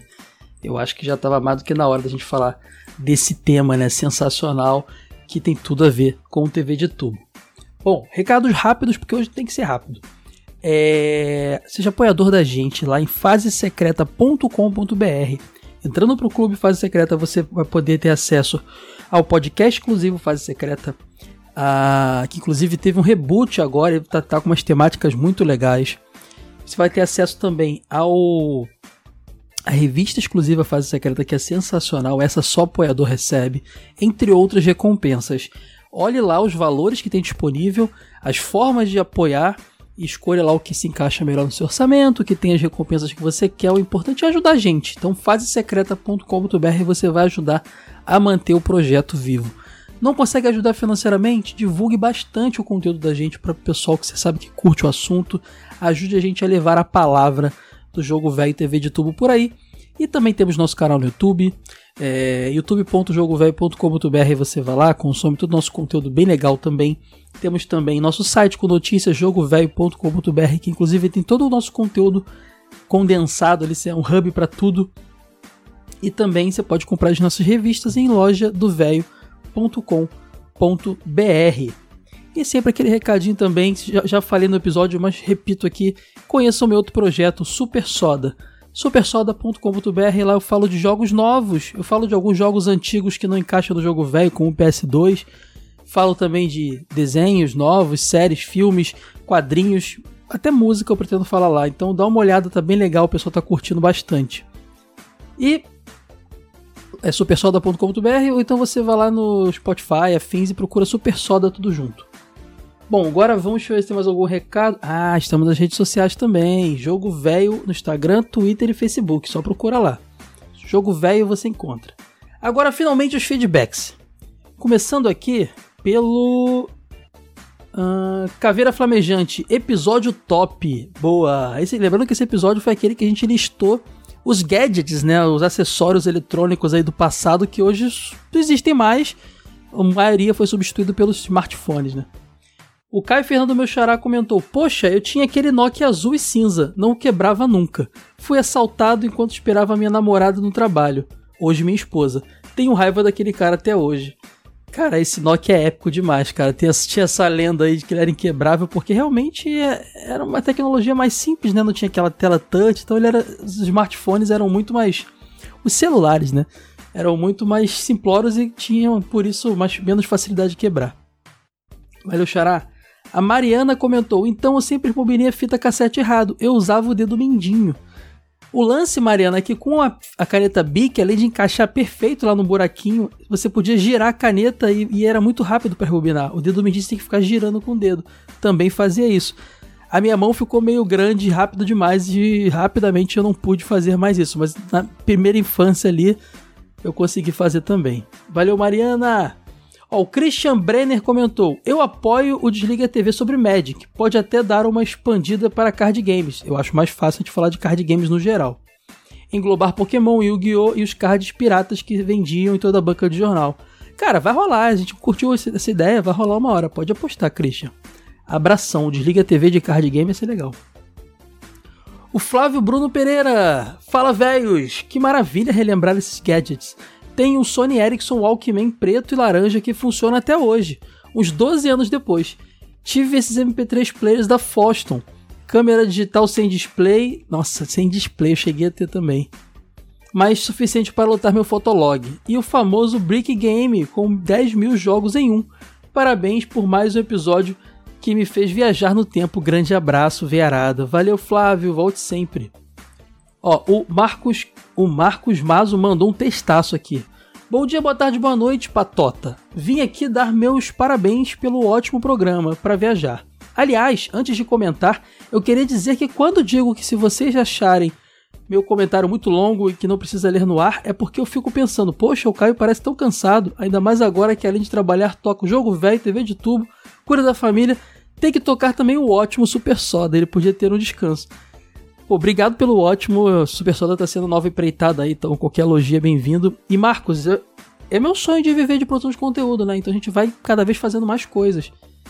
E eu- às vezes você me acha cansado, porque geralmente eu gravo isso aqui e está acontecendo nesse momento. no- sei lá, minutos antes de eu soltar o episódio. Eu acabo de editar ou de revisar quando o, o Davi edita. Eu foi o caso desse, o Davi editou, eu botei só umas inserções. Eu vou gravo pra poder subir. Então eu sempre tô meio vindo de uma jornada aí de cansado e também junta com o fato de que eu tenho que fazer às vezes um pouco correndo, né? Mas eu faço questão de manter esse, esse bloquinho porque eu sei que vocês curtem a interação e eu também curto muito interagir com vocês. Ah, termina aqui, mas sei que ele faz isso porque curte, é isso aí. E como gratidão a todos os que acompanham o podcast. Aliás, seria mais simples se tivesse alguma forma de colocar o comentário em áudio. Ah, acho que daria mais trabalho, Marcos. Porque aí requer uma edição, ma- é, dá mais trabalho, acredite. É, é, eu já pensei em abrir isso para alguns, assim, mas dá mais trabalho.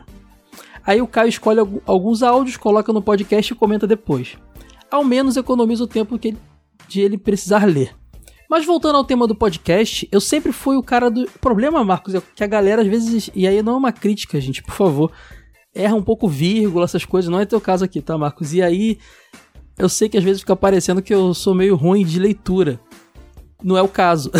é, é que às vezes a galera escreve na emoção ali. Eu, eu deveria talvez reescrever antes de ler, não sei. Mas às vezes eu fico meio, meio perdido. Mas acontece. Vamos continuar aqui.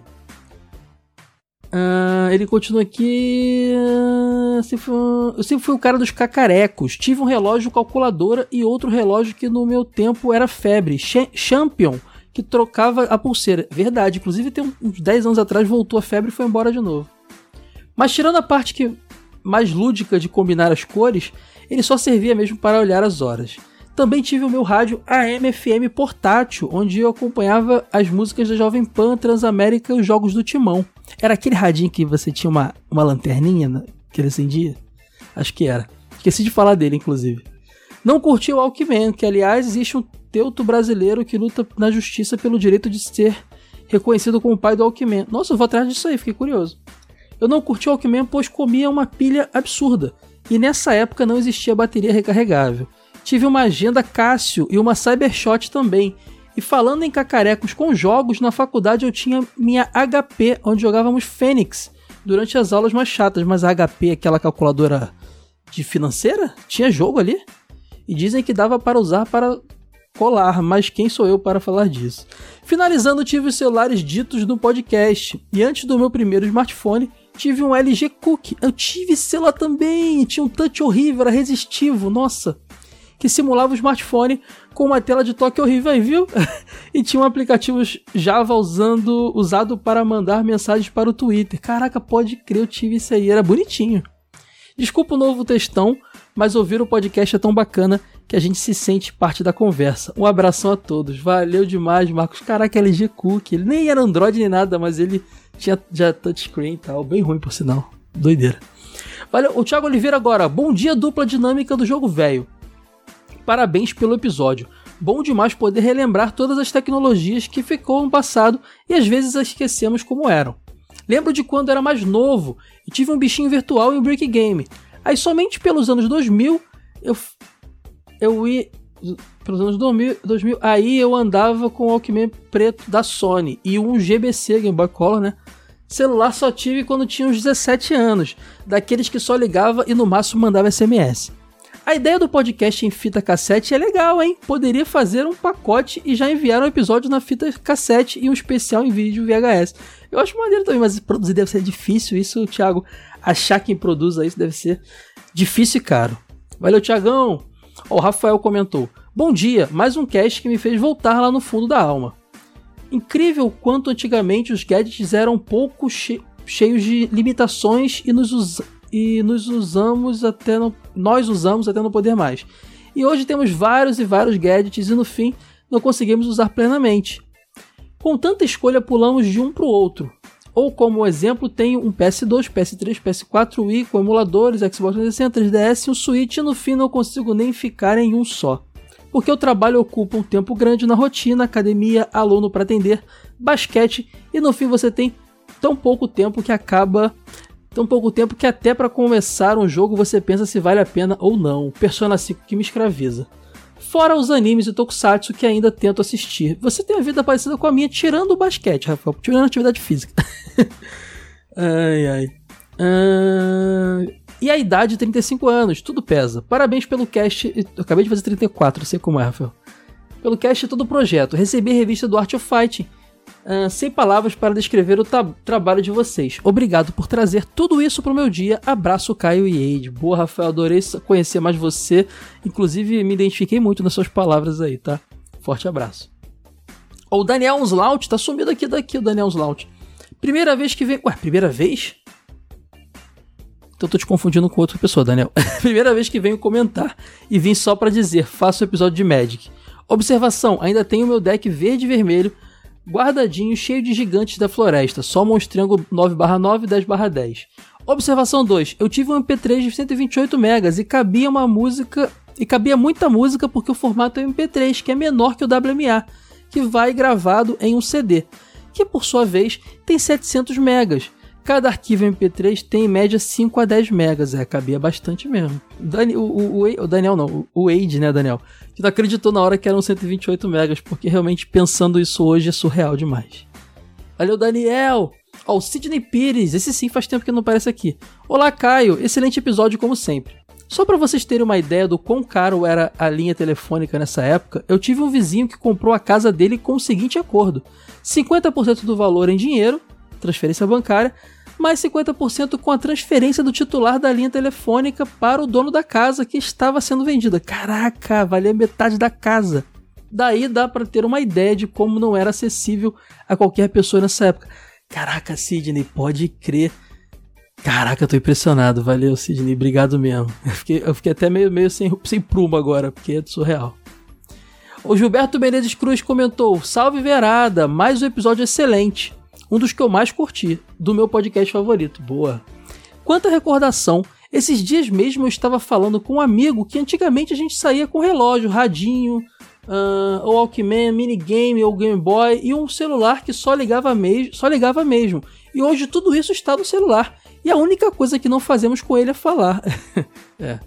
Tenho mais ou menos a mesma idade de vocês, 36 anos, e me identifiquei com quase tudo que vocês lembraram. Eu também no início só herdava o celular dos meus velhos de casa e só vim comprar o meu celular mesmo lá por volta de 2008, quando eu comecei a ganhar dinheiro e pude parcelar meu Sonic Ericsson Walkman. Antes eu usei muito o meu MP4. Uma ideia do episódio que vocês é, poderiam fazer no TV de tubo seria o de hábitos que mudamos ou que não temos mais. Por exemplo, antigamente era comum passarmos numa banca de jornal e ver a primeira página dos jornais, e hoje em dia não temos mais esse hábito até porque as bancas sequer vendem jornais. Muito gostei dessa ideia, cara. Dá, dá pra explorar isso aí bem, eu vou, vou guardar essa ideia aí. Forte abraço, meus amigos, vida longa ao nosso TV de tubo. Brigadaço, Gilberto. Forte abraço. O Felipe Cipriano comentou: Olá, Caio, tudo bem? Fê aqui. Mais um podcast de qualidade que só vocês, só vocês trazem. Curti demais. Sobre o episódio como a tecnologia avançou, Todos esses equipamentos que hoje lembramos com nostalgia evoluíram para apenas um aparelho que cabe na palma da nossa mão. Mas eu particularmente tenho um carinho com aparelhos como rádios MP3 e afins. Será que algum dia teremos a possibilidade de podcasts transmitidos com programação, assim como as rádios? As TVs Samsung agora possuem canais transmitindo online com cartoons e anime. Seria revolucionário algo parecido com a mídia podcast. Entendi. Uma parada que não seja um demand, né? Que esteja passando. Cara, vou ser sincero, apesar da nossa nostalgia, Felipe, isso aí é meio. meio. meio. meio retroceder, né? O on demand veio pra facilitar. Eu duvido muito. Eu acho que o rádio faz essa função ainda, né? Então não sei, eu duvido muito. Mas. No demais, abraços para você, Eide. E a sugestão para a TV de tubo seria acessórios que deixamos de usar, como pochete, corrente na carteira, que só quem viveu a década de 90 e 2000 teve a alegria de vivenciar. No demais, falou. Felipe, só vou te corrigir. A pochete voltou com tudo, hein? Procura aí o termo shoulder bag. A molecada aí, geração X, geração X, é X não, Z, né? Geração Z tá usando pra caramba, a galera do rap, do trap. Inclusive, eu acho maneiro também. Eu tô afim de comprar uma shoulder bag pra mim. Procura aí shoulder bag, voltou com tudo. Olha o Felipão. O Alan Jorge comentou, mais um textão grande. Salvem, meus queridos, que episódio maravilhoso. Deu um quentinho no coração sobre esses equipamentos que fizeram parte da minha adolescência e início da fase adulta. Infelizmente, tive vários desses itens na fase de jovem adulto e fui muito relapso, não guardei nenhum.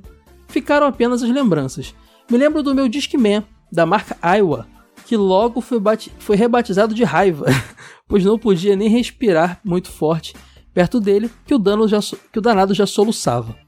Foi o primeiro do meu círculo de amigos a ter Palme, que eram chamados de PDA, MP3, aí ele já muda, MP3 players, smartphones e etc. Inclusive lembro com muito carinho do meu primeiro smartphone, o Nokia N-Gage. Você teve um Nokia N-Gage e foi seu primeiro smartphone, cara. Eu nunca vi alguém que teve um Nokia N-Gage. Quem não sabe, gente, o Nokia N-Gage, ele era um game portátil, mais do que o celular. O celular ali era uma função à parte. E tinha cartuchinho e tudo mais. Ele veio para concorrer mesmo com PSP, Game Boy Advance e tudo mais que possuía um processador de áudio dedicado da Yamaha, baita MP3 player, com plus de rodar bons jogos que não eram em Java, viu? Ah, os, os jogos do, do, do, É, realmente, não eram em Java. A gente falou de Engage em algum momento aqui que eu não vou lembrar agora, mas já falamos disso, que eu lembro que eu mencionei até que é, rodava lá o Tomb Raider, né, cara? E era o grande. Até o comercial da TV mostrava isso, era o grande lance deles. Não possui câmera digital, pulei direto para o smartphone com câmera. Eu era um early adopter ou o nerdola da turma. Mantenho o hábito do uso de smartphone e GPS até hoje. O primeiro smart foi em 2003. Sim, são quase 20 anos usando smartphone. GPS tem até hoje no carro, aqui no Japão, aqui no Japão, mas não lembro quando comecei a usá-lo. Ah, é verdade, o Alan mora no Japão. PS, comecei a seguir o Caio no Instagram. Que cara gente boa e com o cabelo mais girado que já vi. Irei acompanhar com certeza seu trabalho lá no Super Soda. Brigadaço, Alan. Vou parar por aqui, senão passo horas escrevendo. Sabe como velho é, né? Grande abraço e muito obrigado pelo excelente conteúdo. Manda mais mensagem no Instagram que a gente conversa mais lá, Alan. Depois a gente estende esse papo aí. Você já falou comigo lá, mas fala mais vezes. Abraçaço, Alan. O Tamasi comentou: Bom dia, boa tarde, boa noite. Ótimo cast, como sempre. Poxa, já tive um Discman uh, com e sem anti-choque e era uma absurda diferença. Também tive um MP3 player da Foston de 128 megas.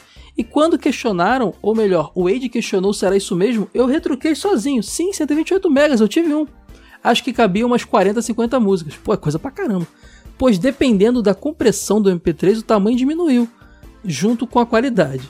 Também tive um MP4 player e agora me pergunto como consegui assistir naquela tela que era quase que do tamanho de um relógio de pulso. Bom, é isso, hasta la vista. O MP4 para mim, Tamase, eu tive também. Funcionava mais como o MP3 que tinha uma tela pra melhor para navegar entre as músicas e escolher do que para ver clipe mesmo. Além de ocupar um mega espaço do MP4, eu não estava muito disposto a ficar olhando para aquela telinha para ver clipe, sabe? Então era mais para ter uma telinha mais agradável na hora de escolher entre as músicas e tudo mais. E tinha, se eu não me engano, alguns tinham joguinhos também. Tipo, Snake. Tinha o, Snake. o meu tinha o Snake, tipo o cobrinha da, do Nokia. Eu tinha sim, tenho certeza. Valeu, Tamasi, abraço. Nossa, ainda falta um monte. Vladimir Júnior, fala meu caro Caio, Hansen e amigos do Jogo Velho. Faz tempo que não escrevo aqui, apesar de vocês não poderem me chamar de João Spotify, é verdade.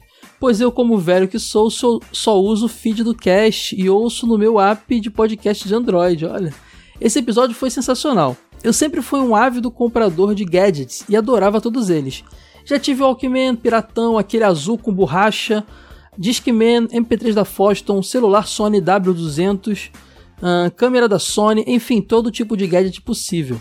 Adorava meu relógio calculadora na minha sexta série. Me achava o máximo. Ah, parabéns para o você e o Wade. Não, deix não deixam a bola cair. Um episódio melhor que o outro. Também fui colecionador de Magic. Então aguardo ansiosamente o um episódio sobre o Magic. Caraca, o pessoal quer mesmo, né? Vai ter que ter. Um grande abraço e quando as lives voltarem, prometo que estarei lá. Afinal, eu participei da primeira lá do Switch. Se você estiver falando das lives do jogo velho, eu não sei se eles têm planos, o Edu, lá para voltar. Se tá falando das minhas lives pessoais que eu fazia na Twitch, elas vão voltar sob a marca Super Soda, que é meu outro projeto. É, provavelmente vai ter live no YouTube, mais com bate-papo com convidados, assim, um tema. E vai ter live no, na Twitch jogando. Fica de olho lá, supersoda.com.br, segue nas redes sociais SuperSodaBR, que você vai ficar sabendo, Vladimir. Se for do seu interesse. Se não for, tem problema também não, tá, Vladimir? Valeu, abraço. José Carlos Alves. Fala, Verada. Adorei o episódio. Sou entusiasta de tecnologias antigas. Meu carro ainda toca fitas, tenho vitrola, VHS, iPod, tudo em uso. Então, ô, ô José, eu não tenho carro, não dirijo, né? Opção própria. Mas doideira ter um carro que toca fitas. Eu tenho vitrola, curto vinil, tento colecionar, apesar de eu não conseguir manter uma coleção muito grande, mas que eu já coleciono outras coisas. Adoro ver som em vinil. Tenho VHS, que eu também gosto de colecionar VHS. iPod eu não uso, porque eu acabo não usando nenhum dispositivo da Apple, mas eu, entendo você pra caramba. E esse tema me deixou bem feliz. Venho deixar minha contribuição sobre alguns te termos do podcast. Minha mãe tinha uma agenda eletrônica e usava diariamente. Pelo que lembro, principalmente para consultar telefones, minha família é enorme, ele bota aqui, e para aniversários. Já o tal barulho que os professores não escutam, quando eu estava no ensino médio já rolava isso. Em 2006, pelo que lembro, e se não me engano, o pessoal usava celulares como o V3 para gerar os apitos que só os professores não escutavam. Eles só percebiam a galera rindo sem entender o motivo, ansioso pelo próximo episódio. Eu ainda acho essa história muito doida, José. Eu vou atrás disso aí, muito doido mesmo. Abração, tá? Ó, o Carlos Schneider comentou: Olá pessoal, tudo certo? Tudo certo, Carlos. Gadgets sempre me fascinaram e acho que, come... acho que começou com uma agenda eletrônica justamente. Mas como comentado, eu não tinha praticamente nenhum uso para ela, é, nem eu. tinha pratica, uh, anotava os telefones fixos uh, da casa de todos os amigos lá, mas sempre ligava para os mesmos amigos. E esses a gente sabia o número de cor, é verdade. Depois fui ter um relógio Casio Databank usado, que era praticamente uma agenda eletrônica de pulso. Tenho até hoje esse relógio, acho demais, que maneiro, cara. Se eu tivesse, eu usaria. Quanto a celulares, eu fui meio resistente. Andava muito de bike na adolescência, BMX e tal. E atrapalharia aquele trambolho no bolso. Até que comprei de um amigo um modelo da Ericsson, que vinha inclusive com um teclado QWERTY para encaixar embaixo para facilitar o envio de SMS. Eu lembro desses que é, o QWERTY era um acessório à parte. Foi um belo assunto nostálgico. Tudo de bom a todos os envolvidos. Brigadão, Carlos! Ó, o Michael Moura. Olá, pessoal. Como sempre, um ótimo cast. E como sempre, fico com aquela sensação gostosa da nostalgia na cabeça. Meus gadgets sempre foram, meus gadgets sempre foram voltados para a música.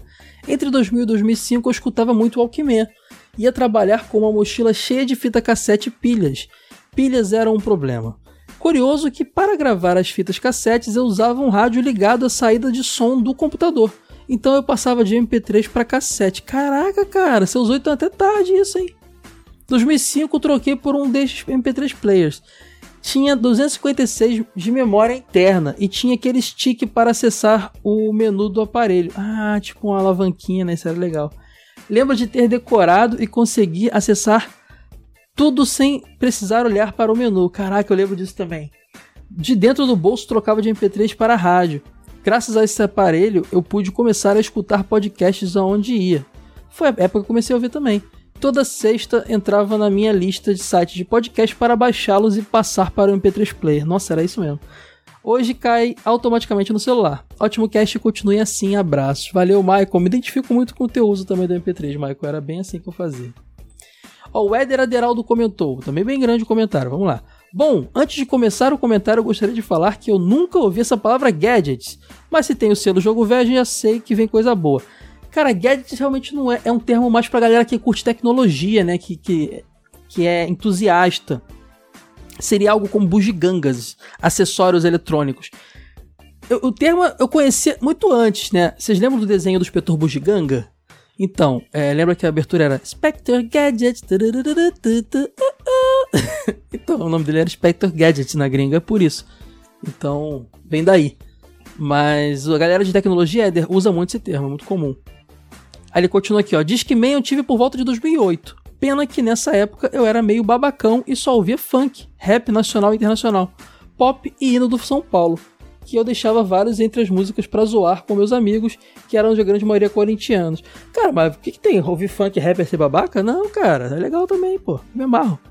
Meu primeiro MP3 foi um roubado do meu primo, que ganhou da madrinha dele que veio do Japão. Ah, só que demorei a começar a usar, pois eu não entendia nada de japonês. Sobre o último comentário, me referia recentemente, ququando passou Changeman Gerais Jaspion na Band. Ah, sim, recentemente passou mesmo. Resolvi falar, de, falar isso, pois era criança, é su- pois para criança é super normal só querer tomar banho depois de acabar os desenhos. Agora, para um velho fazer isso não é normal, não. Verdade. O episódio que poderia ter é sobre os Trapalhões. Está, está não planejado, mas está nos planos. Que dá no mesmo, né? Thundercat, Thundercat quase rolou e vai rolar muito em breve, mas é muito em breve mesmo. Rambo, Rambo é uma boa, a gente vai gostar. Jurassic Park eu também pensei é desses dias em fazer. O Máscara, desenho filme, é uma boa dobradinha. Programação natalina na TV. Cara, isso é genial. Eu nunca tinha pensado em fazer um episódio sobre isso e dá assunto pra caramba. A TV no Natal. Pô, vou fazer, cara. A gente fez a TV no Carnaval, né? Natal tem que ter. E outra coisa, lembrei recentemente da promessa do seu Eide Tasaka de gravar um episódio falando sobre o canal do Boi. Acho que isso daria um ótimo episódio. Curiosamente, ele fala disso- de novo disso nesse episódio que você acabou de ouvir da manchete, Éder, e ele nem tinha lido seu comentário quando, quando a gente gravou aquilo lá. Então fica essa curiosidade aí. Valeu, Éder, abraço! Ó, o Luiz Rossi comentou: Olá, aqui é o Luiz Rossi de São Paulo e tenho 39 anos. Meu, a única coisa que faltou ser dita nesse episódio é que quase todos esses gadgets até meados dos anos 90 vinha do famigerado Paraguai. Sim, acho que eu não tive quase nenhum original, Luiz. Lembro muito bem das propagandas de excursão para, com- para comprar bugigangas tecnológicas no Paraguai. Existia propaganda de excursão para isso? Caraca, eu sabia que tinha galera que ia, mas excursão para isso, ainda mais com propagandas, é novidade para mim, Luiz. Inclusive, um dos é, Cavaleiros do Zodíaco que tenho até hoje veio de lá. Obrigado por me fazerem lembrar de tanta coisa boa e muita coisa ruim também, ele bota aqui. Que tive e que nem lembrava mais. Valeu, valeu Luiz, que bom que você gostou e volte sempre. Agora tá acabando. James Winter, olá personas, tudo bem? Tudo bem, James. Sobre o episódio eu tive o Walkman, entretanto eu usava pouco, pois as pilhas eram muito caras. Mas o que explodiu minha cabeça foi a primeira vez que vi um aparelho MP3. Se não me engano, era de 256 megas e a pilha. Mas eu queria tanto ouvir minhas músicas que em qualquer lugar. Ah, mas eu não tive um desses, apenas o posterior, o aparelho de MP4. Esse sim me fez até começar a trabalhar para é, comprar um.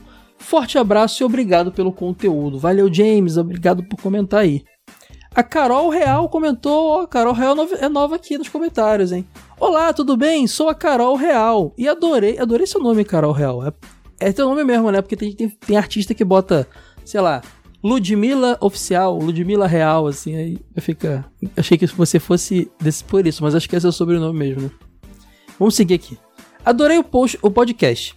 Ah, tenho também muitos equipamentos guardados: rádios, toca-fitas, meu primeiro gradiente e quando até hoje e guardo até hoje uma coleção completa de cassete de histórias de contos de fadas que comprei nas bancas de fim de semana. Acho que vocês esqueceram de mencionar a máquina de escrever. É porque a máquina de escrever não entra, Carol. Porque é a gente tava numa onda de portátil, acessório portátil, entendeu?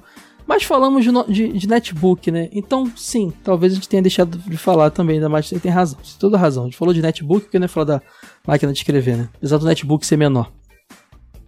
Brinquei muito com ela. Eu também. Eu também brinquei muito. Minha mãe fez curso de datilografia e eu lembro que eu tinha uma, uma, uma maneiríssima em casa que eu brincava muito com ela. Era de uma bisavó minha. E eu também sou adepta até hoje das, carri eh, das carrinhas à mão. O que, que é carrinhas à mão? Será que você quis escrever cartinhas? Deve ser. Lembrando que eu escrevi uma carta a ele, é isso mesmo. Recentemente a vocês. Ah, foi você, cara. O Wade comentou, aquele safado ainda não me mostrou a carta. Mas ele comentou, a gente ficou emocionado demais, cara. Gente, eu fiquei muito emocionado. Eu ainda não vi sua carta, Carol. vou cobrá-lo disso, porque a gente mora em, em estados diferentes, mas ele vai me passar pra eu ler sua carta. Sou grata por vocês, pois vocês to- tornaram meus dias de trabalho mais divertidos. Beijo. Carol, obrigado. Esse, é- esse, esse é o motivo. Tudo vale por isso. Obrigado mesmo, Carol. Beijão pra você e volte sempre. E pra fechar, o Murilo Melo. Melo de novo. Nem sei se, se lerão meu recado, porque demorei demais pra mandar esse aqui. Não estava conseguindo enviar por algum motivo. Bom, eu achei bem engraçado o podcast porque ele se resumiu no Wade perguntando ao Cainho se ele tinha as paradas e o que ele fazia com elas. E a resposta era sempre: tive, mas não usava direito. Eu tinha porque era legal. Eu, herdei, eu tinha um tio que ele era muito da tecnologia e eu herdava tudo dele. Meu primeiro videogame foi dele. Por isso que eu tive acesso a muita coisa legal. Mas jovem era assim mesmo. Quem nunca teve uma jaqueta do Hard Rock Café nos anos 90, 2000, eu tive também. Sem nem saber o que diabos era Hard Rock Café. Eu tinha noção que era um. Aqui no Rio de Janeiro tem, na Barra da Tijuca, há muito tempo tem, um Hard Rock Café, né? Então eu já sabia o que, que era, assim. Observação: no comentário do último podcast, eu disse que no Brasil Dragon Ball Z veio com o nome errado. Era Dragão Z. E a música de abertura não tinha letra, era só instrumental. Tenho isso gravado em VHS e te mandei o link dessa abertura no seu Instagram, porque não consegui mandar aqui. Espero que sirva de conteúdo para um futuro podcast daqui ou do Super Soda. Abraços, até mais. Murilo, eu fiquei muito impressionado porque você sabe que eu sou um grande pesquisador disso, até porque eu produzo conteúdo aqui, e eu nunca tinha visto isso na minha vida. O que eu acho, Murilo, é que isso aí é de algum VHS, de algum filme. Alguns filmes traziam a abertura do desenho. Porque eu sei que tive- teve várias dublagens ah, meio esquecidas de Dragon Ball, até que mudaram as vozes. Tem, tem filme do Dragon Ball que saiu em VHS na banca que, que não era o Wendell Bezerra dublando Goku. Porque questões de distribuição, né? Acabava buscando uma outra dubla, outro estúdio, outro elenco. Eu acho que é disso, porque eu vou te falar que eu não me lembro disso na TV e eu assisti Dragon Ball Z na- no Cartoon Network, na Band e depois na Globo. Se bem que a abertura que você mandou é da temporada que não passou na Globo, né? Então, assim, não lembro, muito louco. Depois me conta melhor onde você viu isso. Eu acho que foi num longa, no longa animado. Esses longas com outra dublagem também passaram na Sky. Eu lembro que tinha. é, eu lembro que tinha uns. Você comprava filme pay per view, né? E esses filmes foram pra Sky também, então pode ser de lá. Mas fiquei impressionado, Murilo. Foi demais conhecer isso aí. Obrigado por compartilhar. Eu vi lá no Instagram, achei irado. Forte abraço pra você e volte sempre, tá? Ficamos por aqui, gente. Beijo pra vocês. Semana que vem. Tchau, tchau.